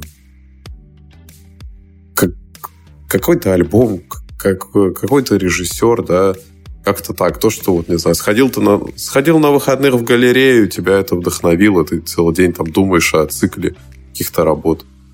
Ну вот, вот сегодня что? Вот, сегодня что? Ой, сегодня? А, я регги слушал. Ой, фу, блин, какой я слушал регги? Я да, ты меня запутал своими этими. Даб я слушал. Это смесь регги и техно. Вот даб меня вдохновлял. Как жанр. Я еще недавно посмотрел про него разбор, что, что такое даб. И вот меня вдохновлял даб. А, а, кстати, на выходных, Сереж, я вспомнил Билла Мюррея. Вот меня вдохновлял Билл Мюррей. Я все выходные в субботу и воскресенье смотрел с ним кино. Один фильм от Джима Джармуша, другой от Софии Коппол. И вот я сидел, думал о том, какой же все-таки клевый актер. И тот и тот фильм, я, я по описанию понял тот и тот фильм. Ну, ты про сломанные цветы и про трудности перевода? Да, да, да. Ну, да, вот, да. я и как раз смотрел. Да, вот меня вдохновлял Билл Мюррей. Офигенно. Да. Книги, книги тоже, да, само собой. Книги, да. Be, книги безусловно. Кем вы мечтали стать в детстве? А, блин. а, так, я подразумеваю, я так думаю, что помимо каких-то вопросов, над которыми вы все-таки думали, кто-то нажимал кубик, и... Угу. И там случайно есть. Вот это делать, наверное, не нужно, потому что там выпадают иногда очень тупые вопросы, но сегодня из-за того, что мы делаем это в первый раз, и чтобы показать, на какие вопросы можно ответить интересно, на какие не очень, вот мы покажем, что такое вопрос кубик, что такое вопрос, когда вы придумали. Ну, хорошо, окей, кем вы мечтали стать в детстве? Я вот не могу сказать про детство, потому что я слабо помню, кем я мечтал стать в детстве, но в школе, в э, старшей школе я думал, что я буду работать с блогерами, и я буду связан с рекламой. И я не связан с блогерами, но я связан с рекламой. Блин, мне кажется, такой ответ, который подразумевает, что это как это банальщина. Типа, я мечтал стать футболистом, а я мечтал стать там, не знаю, триатлонистом. Короче, нет. Э, я мечтал стать э, персонажем Джо, Джона Хэма из э, сериала «Безумцы» и мечтал также там в 50-х, 60-х придумывать рекламу курить сигареты, там, бухать дорогой виски. Вот кем Офигеть. стать. Ну, я, я, в принципе, и стал таким человеком. Вот, да. А, вопрос, во сколько ты лег спать прошлой ночью, мы пропускаем. Почему? Я могу сказать около двух. Худший фильм, который ты когда-либо смотрел? У меня, блин, я люблю просто худшие. Я люблю реально плохие иногда фильмы. Ну давай, скажи, а я, у меня есть, по-моему, такие примеры. Я просто не хочу размусоливать. Э, мы с тобой обсуждали этот фильм. Я просто вам хочу сказать, что если вы когда-либо в своей жизни наткнетесь на фильм «Фанат», в котором играет Джон Траволта, я просто настоятельно рекомендую вам его не смотреть. И тому причиной его режиссер, которого зовут Фред Дёрст. Ну да, но знаешь, как это... Многие судят именно по... Потому как он снят, ну, там, не знаю, фильмы Светланы Басковой или там э, это, «Комната» Джимми, этого, короче, Вайсо, Томми Вайсо. Вот, но они же просто... Вы о них говорите, и они... Значит, они не провальные. То есть концептуально они были чем-то интересны, они выделились. И если смотреть с этой точки зрения, то они как бы и не самые плохие. А, может быть, из провалов, которые за последнее время вот прям подразочаровали, да, я могу назвать такой фильм. Я бы скорее называл для себя худшими фильмами фильмы, которые вообще ни о чем. Вот они пресные. Потому что я говорю, плохое кино, в принципе, может быть хорошим с той точки зрения, что оно вызвало в тебе эмоции, и оно все равно как-то поговорило с тобой, да, оно в тебе что-то пробудило, оно тебя заставило выдать какую-то вот небольшую аналитику. И, ну, короче, подумать тебя заставило. А бывают фильмы абсолютно тупые, и нафиг они не нужны. И я сейчас даже найду э, просто билет в своей почте на такое кино. Э, я на него ходил около полугода назад. Оно шло э, в кинотеатрах и ну, этих закрытых показах достаточно. Оно называлось, вот сейчас, сейчас я буквально скажу, оно было про девушку, которая все, в общем, у нее было сложное детство, и она там искала своих этих то маму с папой, то еще что-то, но оно было таким неказистым и дурацким. И оно называется «Возвращение в Сеул». Вот реально, если хотите посмотреть абсолютно бесполезный, тупой, э, ну как, да, да он даже не тупой, он, короче, никакой. «Возвращение в Сеул». Посмотрите и никогда такие фильмы не смотрите. Лучше посмотрите действительно общепризнанные плохие фильмы, как, как считает большинство. Ну, хоть что-то оттуда почерпнете. Но от фаната вы точно ничего не подчеркнете. Да, тоже, вот. вот. Ничего, ужасный фильм, э, который сделан для самолюбия Фреда Дёрста. Ну, вот в кино ради кино. Следующий не вопрос. Ты дружище. Спасибо, дружище. Мы... Ты и ты, и я дружище. Дружище, но ну, мы с тобой, естественно, большие-большие друзья. Мы можем быть лучшими друзьями. Конечно. Не знаю, если ты напишешь... если Нет, не мы с тобой, а, а, а. человек человек, кто мне пишет, э, точнее нам пишет в анонимные вопросы, если ты покажешь, покажешься нам, если ты расскажешь, кто ты есть, мы, может быть, когда-нибудь и станем лучшими друзьями, но точно мы не станем друзьями, если ты не расскажешь, кто ты есть. А, вопрос для Димы. О, Дима. О. Дима, твой вопрос. Лучший альбом Аффикса Твина? А, так, ну, смотрите, на самом деле вот, блин, я не люблю вот эти категории, типа лучший, худший. Ну, ты же знаешь, что людям, людям это интересно, люди любят, лю, люби, люди топы, топы любят. Лю, да, я знаю, люди любят топы, но помимо того, что это всегда субъективно, э, Affix Twin на то и Affix Twin, что у него стилистика меняется от альбома к альбому, и если это где-то ambient, э, с другой стороны, это... Если это вопрос ко мне, значит, я должен выразить свое субъективное мнение. Я скажу свой любимый альбом. Это Дракс. По-моему, это Дракс, и мне еще очень понравился э, при, уже предпоследний его полноформатник Сайра. И из маленьких эпишников я бы, наверное, отметил Чита. Вот, наверное, такая тройка. Класс. Следующий вопрос ты симпатичный. Тоже уточняйте, а, кто из нас с Димой симпатичный. Ну, Я сказал, мне, ну, мне Сережа симпатичен, поэтому я ему сегодня сказал, что Ну вот я, Дима мне тоже симпатичен, поэтому хорошо, это о, взаимный обмен комплиментами. А, так, какой у тебя любимый вид спорта мы пропускаем, потому что это кубик? Да. Ты смотрел Гарри Поттера, вопрос. Ты смотрел Гарри Поттера? Ну, я смотрел Гарри Поттера, и я смотрел ну, в том возрасте, когда он выходил. Да, я смотрел абсолютно все, и я хочу отметить, что мне никогда не возникает желания его пересмотреть. У меня есть пару соображений относительно частей Гарри Поттера. Там да. Э, самый, по-моему, прикольный снял Альфонсо Куарон. Это «Узник из Габана». И мне всегда нравился, вот, ну, понятно, умелая рука Альфонса Куарона. Посмотрите другие его кино, и, в принципе, они вас тоже зацепят. Мне вот он запомнился, и все. И еще и я помню, как, каким, какой фигня был там Кубок Огня, по-моему, что там был Паттинсон. Ну, в общем, наверное, «Узник из Габана» тот, который, если бы меня заставили пересмотреть Гарри Поттера, я бы выбрал его. По поводу Куарона, кстати, есть слух, что сейчас во время забастовки сценаристов и режиссеров, или кто там, а, актеров, а, сейчас э, пошли слухи о том, что Альфонсо Куарон снимет «Последних мстителей», Тут есть как бы основания в этом уверить, потому что они ищут хороших режиссеров, которые поставят такую монументальную арку. А, я думаю, что получится хорошо. По поводу меня, если тут опять-таки нет уточнений, давайте будем думать, что это вопрос, который задан нам вдвоем. А, я смотрел Гарри Поттера, и я смотрел даже последнюю часть в кино, когда она только вышла, я был на первом ряду. Мне, кстати, понравилось, но мне понравилась сила возраста, потому что я был мелкий, и вот было круто. Но я могу сказать так, что не Гарри... условно, типа какие-нибудь Джек Воробей, Гарри Поттер. Мне вообще не нравится эстетика. Мне не нравится эстетика волшебников, мне не нравится эстетика пиратов. Мне не нравится эстетика типа «Властелина колец». Ну, в плане «Властелин колец» хорошо, хороший фильм, и «Хоббиты», но мне не нравится в целом эстетика, вот это рыцари, короче. Очень тяжело это смотреть. И особенно если это растягивается. Фэнтези, фэнтези, да. Ну, фэнты, фэнтезийное тебе. Я тоже, я тоже, кстати, не люблю. Меня никогда не возбуждали вот эти все истории с хоббитами, какими-то там леголасами. Вот я, я не очень не все это понимаю, не очень это все перевариваю. И не знаю, вот если бы мне сегодня там кто-то спросил, ты пересмотрел Гарри Поттера? Я бы сказал, 100% нет. И там сегодня же какие-то там, по-моему, снимают или продолжения, или перезапуски. В общем, я не очень понимаю Гарри Поттера. Может быть... Там какие-то спин там с Матсом Микельсоном, который да, был. Да, но это, по-моему, они их уже закрыли, а сейчас будут, будет полный перезапуск. Не знаю, вряд, вряд ли я это буду смотреть.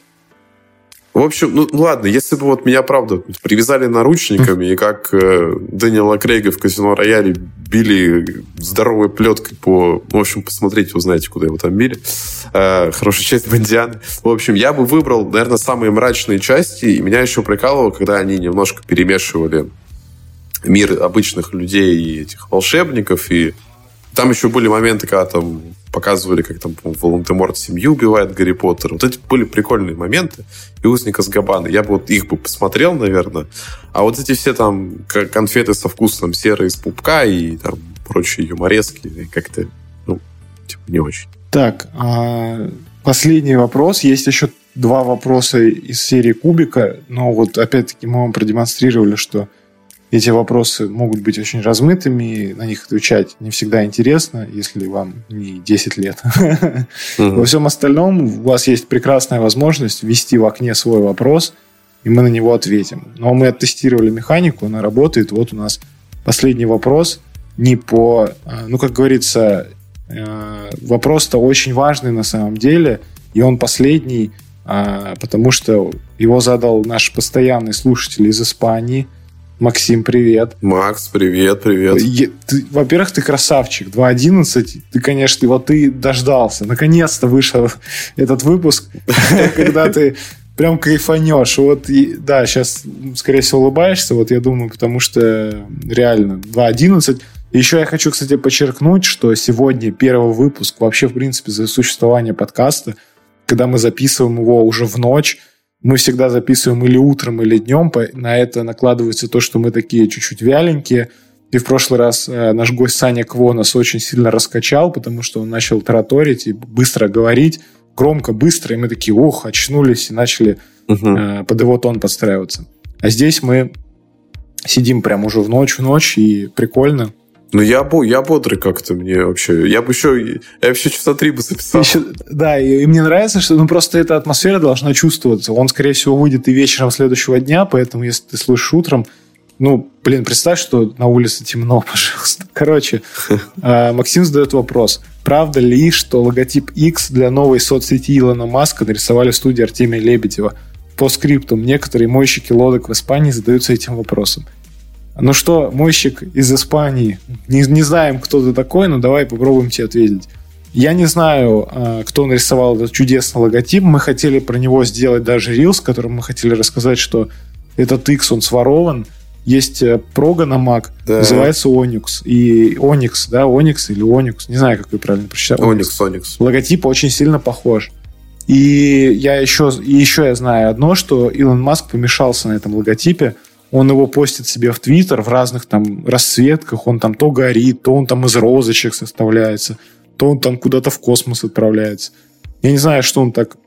Вообще, если вы прочитаете историю, вот я, кстати, немножечко сделал такой research, он же давно э, мечтал, о, или как-то была у него компания X-Corp. То есть у него какой-то ну, какой-то, я не знаю, фетиш на эту букву, и вообще, в принципе, у него фетиш на букву, потому что посмотрите на имена его детей, и вы все поймете. Да, слушай, с X вообще много у кого фетиша, потому что ты, не знаю, назови X, и я вспомню миллион штук, начиная от Onyx, который я тогда заметил, всякие симуляторы самолета X-Plane. Что только с X не делают iPhone X.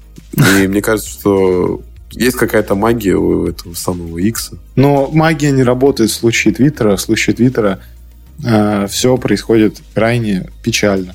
А правда ли, что логотип нарисовал, нарисовали в студии Артемия Лебедева? Ну, если интерпретировать этот вопрос под то, что его рисовала нейросеть, то вполне возможно. А в плане студии Артемия Лебедева, ну, наверное, нет. Ну, мое мнение. Не знаю. Может быть, ты что-то подразумевал под этим вопросом? Мне кажется, что Артемий Лебедев бы ну, по-другому, наверное. Ну, его студия, может быть, по-другому бы подошла. Я представляю такой, знаешь, полукруглый X, весь в градиенте. Да, во, во, во, во, ты хорошо, да, уловил. Вот, э, да, полукруглый, весь э, в градиенте. Наверное, сопроводительное письмо к нему рассказывает там концепцию, что... Не-не, и еще, знаешь, еще, как, типа, X, он должен быть, как бы, вот эти две дуги, они выходят из такой длинной палки, которая имитирует типа член. Вот я думаю, что был бы какой-то такой логотип. Угу.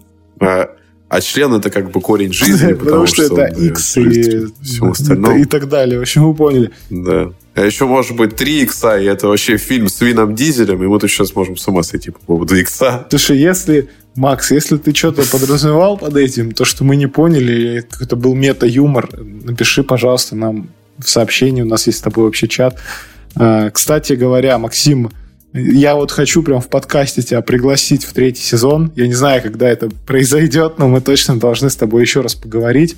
Э, вот. Не, мы же тогда, да, мы уже хотели еще. Да, я, я просто думаю, что, что в этот раз можно будет на что-нибудь еще поговорить. Ты нам так свою историю рассказал. В следующий раз можно будет даже, может быть, и в классическую какую-то форму тебя интегрировать, чтобы ты с нами поугорал над новостями, рассказал нам э, ну, в общем, мы же твои коллеги. так что не подводи коллег да, и не пропускай выпуски. Вот, э, слушай, все вопросы. Э, блин, спасибо вам за то, что задали эти вопросы. И мы, скорее всего, будем как-то заблаговременно оставлять ссылку, чтобы, условно говоря, вы за пару дней могли написать нам и задать вопрос.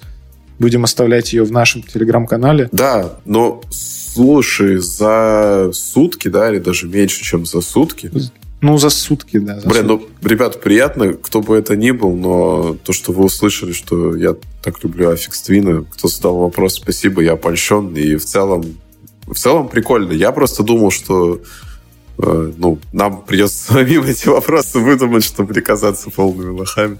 Но то, что люди нам, правда, задали вопросы, это приятно, это показывает, что у аудитории есть фидбэк, а это значит, что аудитории как минимум любопытно. Да, и вот мы настолько, ну, были вопросы, в которых мы выразили свое мнение, и Если вы вдруг хотели что-то посмотреть, послушать на этой неделе, то я думаю, что мы дали вам отличные наводки. Я вот не знаю, ты хочешь, э, у тебя есть какая-то прям отдельная рекомендация, которую ты бы хотел порекомендовать вот в конце выпуска? Да, да, я бы хотел, она музыкальная на самом деле. Я тебя поддержу. Давай, давай с тебя. Да, давай с меня начнем. В общем, э, год назад, э, в 22 году, у Тома Йорка из Radiohead э, вышел новый проект The Smile, я на него особо не обратил внимания. Я тогда закинул Spotify его в избранное, и такой типа, ну да, хорошего времени. И это время случилось. А, залип я, начиная с трека Panavision и с его клипа с Киллиана Мерфи, который практически полностью повторяет сцену из «Острых козырьков». В общем, альбом A Light for Attracting Attention просто классный. В итоге я его послушал полностью, очень обрадовался.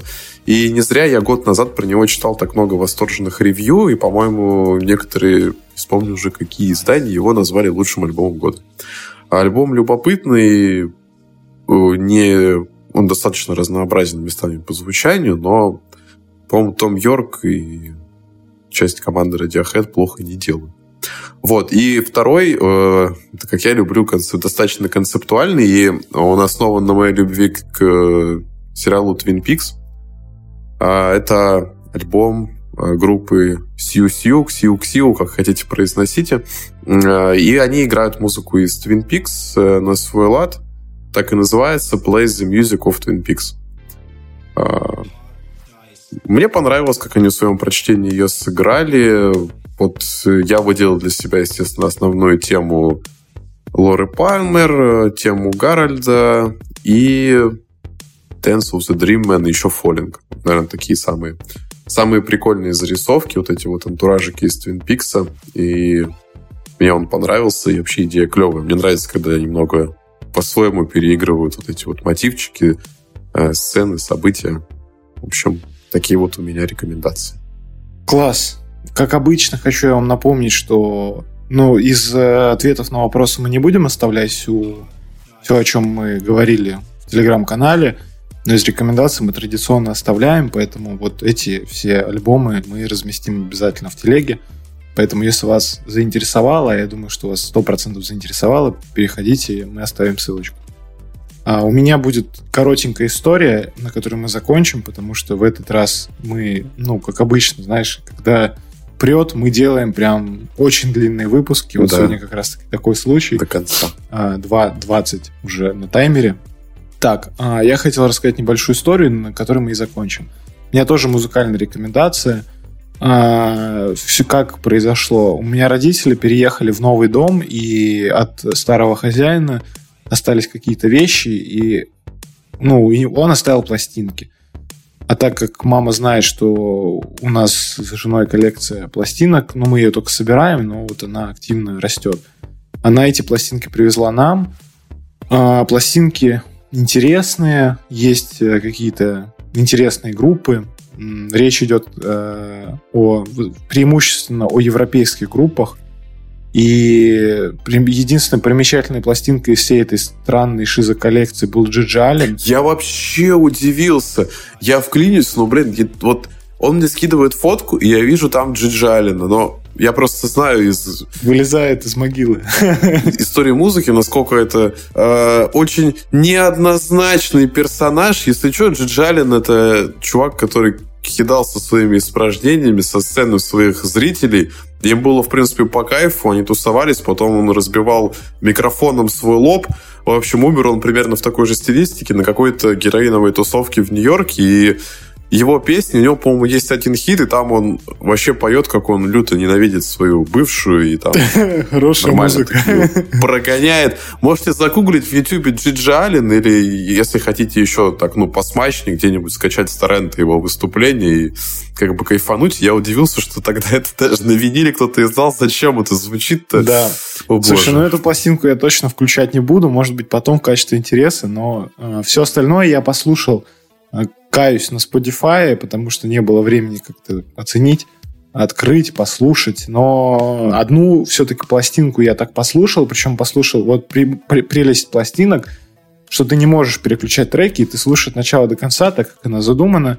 И вот одну я поставил, ну, просто потому что я до этого послушал ее на Spotify, и вот э, мне запала в душу мелодия, и она у меня теперь из головы не выходит. Я ее слушаю постоянно. Она как будто бы создана для того, чтобы она у тебя заела в голове. А речь идет о шведской синтепоп-группе. Вообще удивительное сочетание шведской синтепоп-группа. В общем, европейская синтепоп-группа, которая называется Double, и она состояла, как и следует из названия, из двух человек. И у них есть э, чудесный альбом, вот я открыл на Spotify, он называется Double, но вместо B цифра 3. А, я так понимаю, что это один из самых популярных их альбомов. А, затем был альбом Blue, и э, Loop Avenue, но это уже альбом одного из исполнителей, потому что один из исполнителей скончался. Но вот в этом альбоме Do 3LE, E, будем так его называть, есть песня Devil's Ball. Я не знаю, я не переводил строки, речь идет ли о яйцах сатаны, но даже если так, это забавно. В общем, мелодия очень сильно въедается в голову, и реально не выкинуть. И звучит очень классно, если вы любите синтепоп, если вы любите какую-нибудь музыку из GTA Vice City или музыку из фильмов э, там Драйв, например, да, там была же такая музыка, да, по-моему, какая-то такая синтепоповская тема. Ковинский там, по-моему, записывал. Да, я, я вспомнил, что да, Ковинский, я помню, что я вспомнил эту песню, потому что я тоже обратил внимание на название. Мы же в машине как-то ехали, ты ее ставил. Да, да, да, я ее ставил. Я еще увидел... Devil's да, Ball. Да. Правда, я, да, поддерживаю. Вот, э, очень такая мелодия заедающая, и вот музыка, которая вот понравится всем, кто любит такую, не знаю, тему Майами 80-х, кто любит эту эстетику, ретро-вейв, вот вам добро пожаловать. Вот для вас будет открытие, потому что группа-то не популярная, хотя у них 454 тысячи прослушиваний в Spotify. Но, честно говоря, она никогда у меня в рекомендациях не вылетала. Вот большое спасибо те, тем людям, кто оставил эти пластинки. Вот я для себя открыл несколько классных новых групп, и у меня есть прекрасный винил, на котором есть такая чудесная музыка. А я охренел от факта, что кто-то купил винил с Джиджи Алленом. А, и, кстати, последний факт, который вам будет интересен, а, что я же забиваю все пластинки в коллекцию в приложении специальном, и там отражается примерная цена пластинки, ну и, соответственно, коллекции. И из всех найденных пластинок все пластинки, которые были найдены, стоили примерно 20 евро. И единственная пластинка, которая стоила 40, это пластинка Джиджи Алина. Потому что это ему непостижимо, и вообще, кто-то еще деньги такие отдал за творчество Джиджалина. И просто представляешь, ну, как бы, в общем, в целом такое сочетание, когда, ну, вот я распаковал, там все достал, там, ну, такие красивые обложки, но не стандартные, просто ребята там стоят на гитарах, или там вот дубл, очень класс дубл, классная обложка, они там вдвоем стоят. Да, хорошо, да. А да. это просто там стоит такой потлатый чел, весь обмазанный кровью, стоит, вылезает из могилы. Это, в общем... Я думаю, просто ее цена от того, что их было супер мало, и как она оказалась, ну, в месте, где оказалась, и... То есть это даже по региону дистрибуции ну, Джиджалин был популярен там в небольшом небольшой части Соединенных Штатов Америки.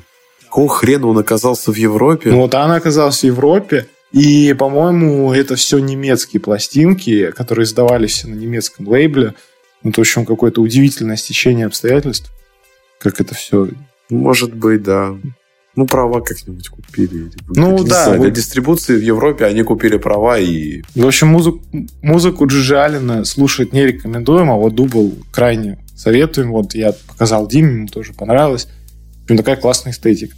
Ребята, 2.26, я на самом деле в приятном шоке, что, в принципе, мы сделали такой целостный выпуск в классической форме, и он длинный. И, кстати говоря, вот прошлый трехчасовой выпуск мы ржали, что типа он не зайдет, не зайдет, а в итоге-то его хорошо послушали. Я надеюсь, что этот выпуск вы тоже послушаете. Все тайм-коды будут, то есть тем, кому там неинтересна определенная тема, смогут мотнуть. А мы призываем вас подписаться на все наши соцсети, поставить нам пятерочку на Яндекс Музыке, подписаться в Apple подкастах, в общем, в любом месте, где вы слушаете подкасты, там сделать нам приятно, подписаться на наш телеграм-канал а, и оставить вопрос, если вам, если вам нравится, нажимая на кнопочки, у вас есть возможность оставить нам вопрос, Диме, мне или нам вдвоем, мы ответим прекрасно. Если вы хотите нас посрать, Мы будем рады послушать и критику, поэтому пишите, не стесняйтесь. У меня все. Спасибо вам большое за то, что послушали. Да, друзья, выпуск действительно классный. Он прям вот как, как по рельсам, как по маслу. Замечательный. Я уже сказал свою радость от вопросов, и, по-моему, это замечательно, потому что я здесь вижу только положительную тенденцию, что что вам как минимум это все любопытно, и есть какой-то интерес к нашим персонам и относительно подкаста в рамках подкаста. Это просто чудесно, ни в коем случае не останавливайтесь и залетайте в телегу, подписывайтесь, следите за обновлениями. Если вас заинтересовал подкаст «Царскосельский творческий коллектив» и личность такого классного поэта, переходите туда и всегда рады вам и ждем, ждем с нетерпением нашей новой встречи. Услышимся. Пока-пока. Подкаст подготовлен командой креативного агентства 2W.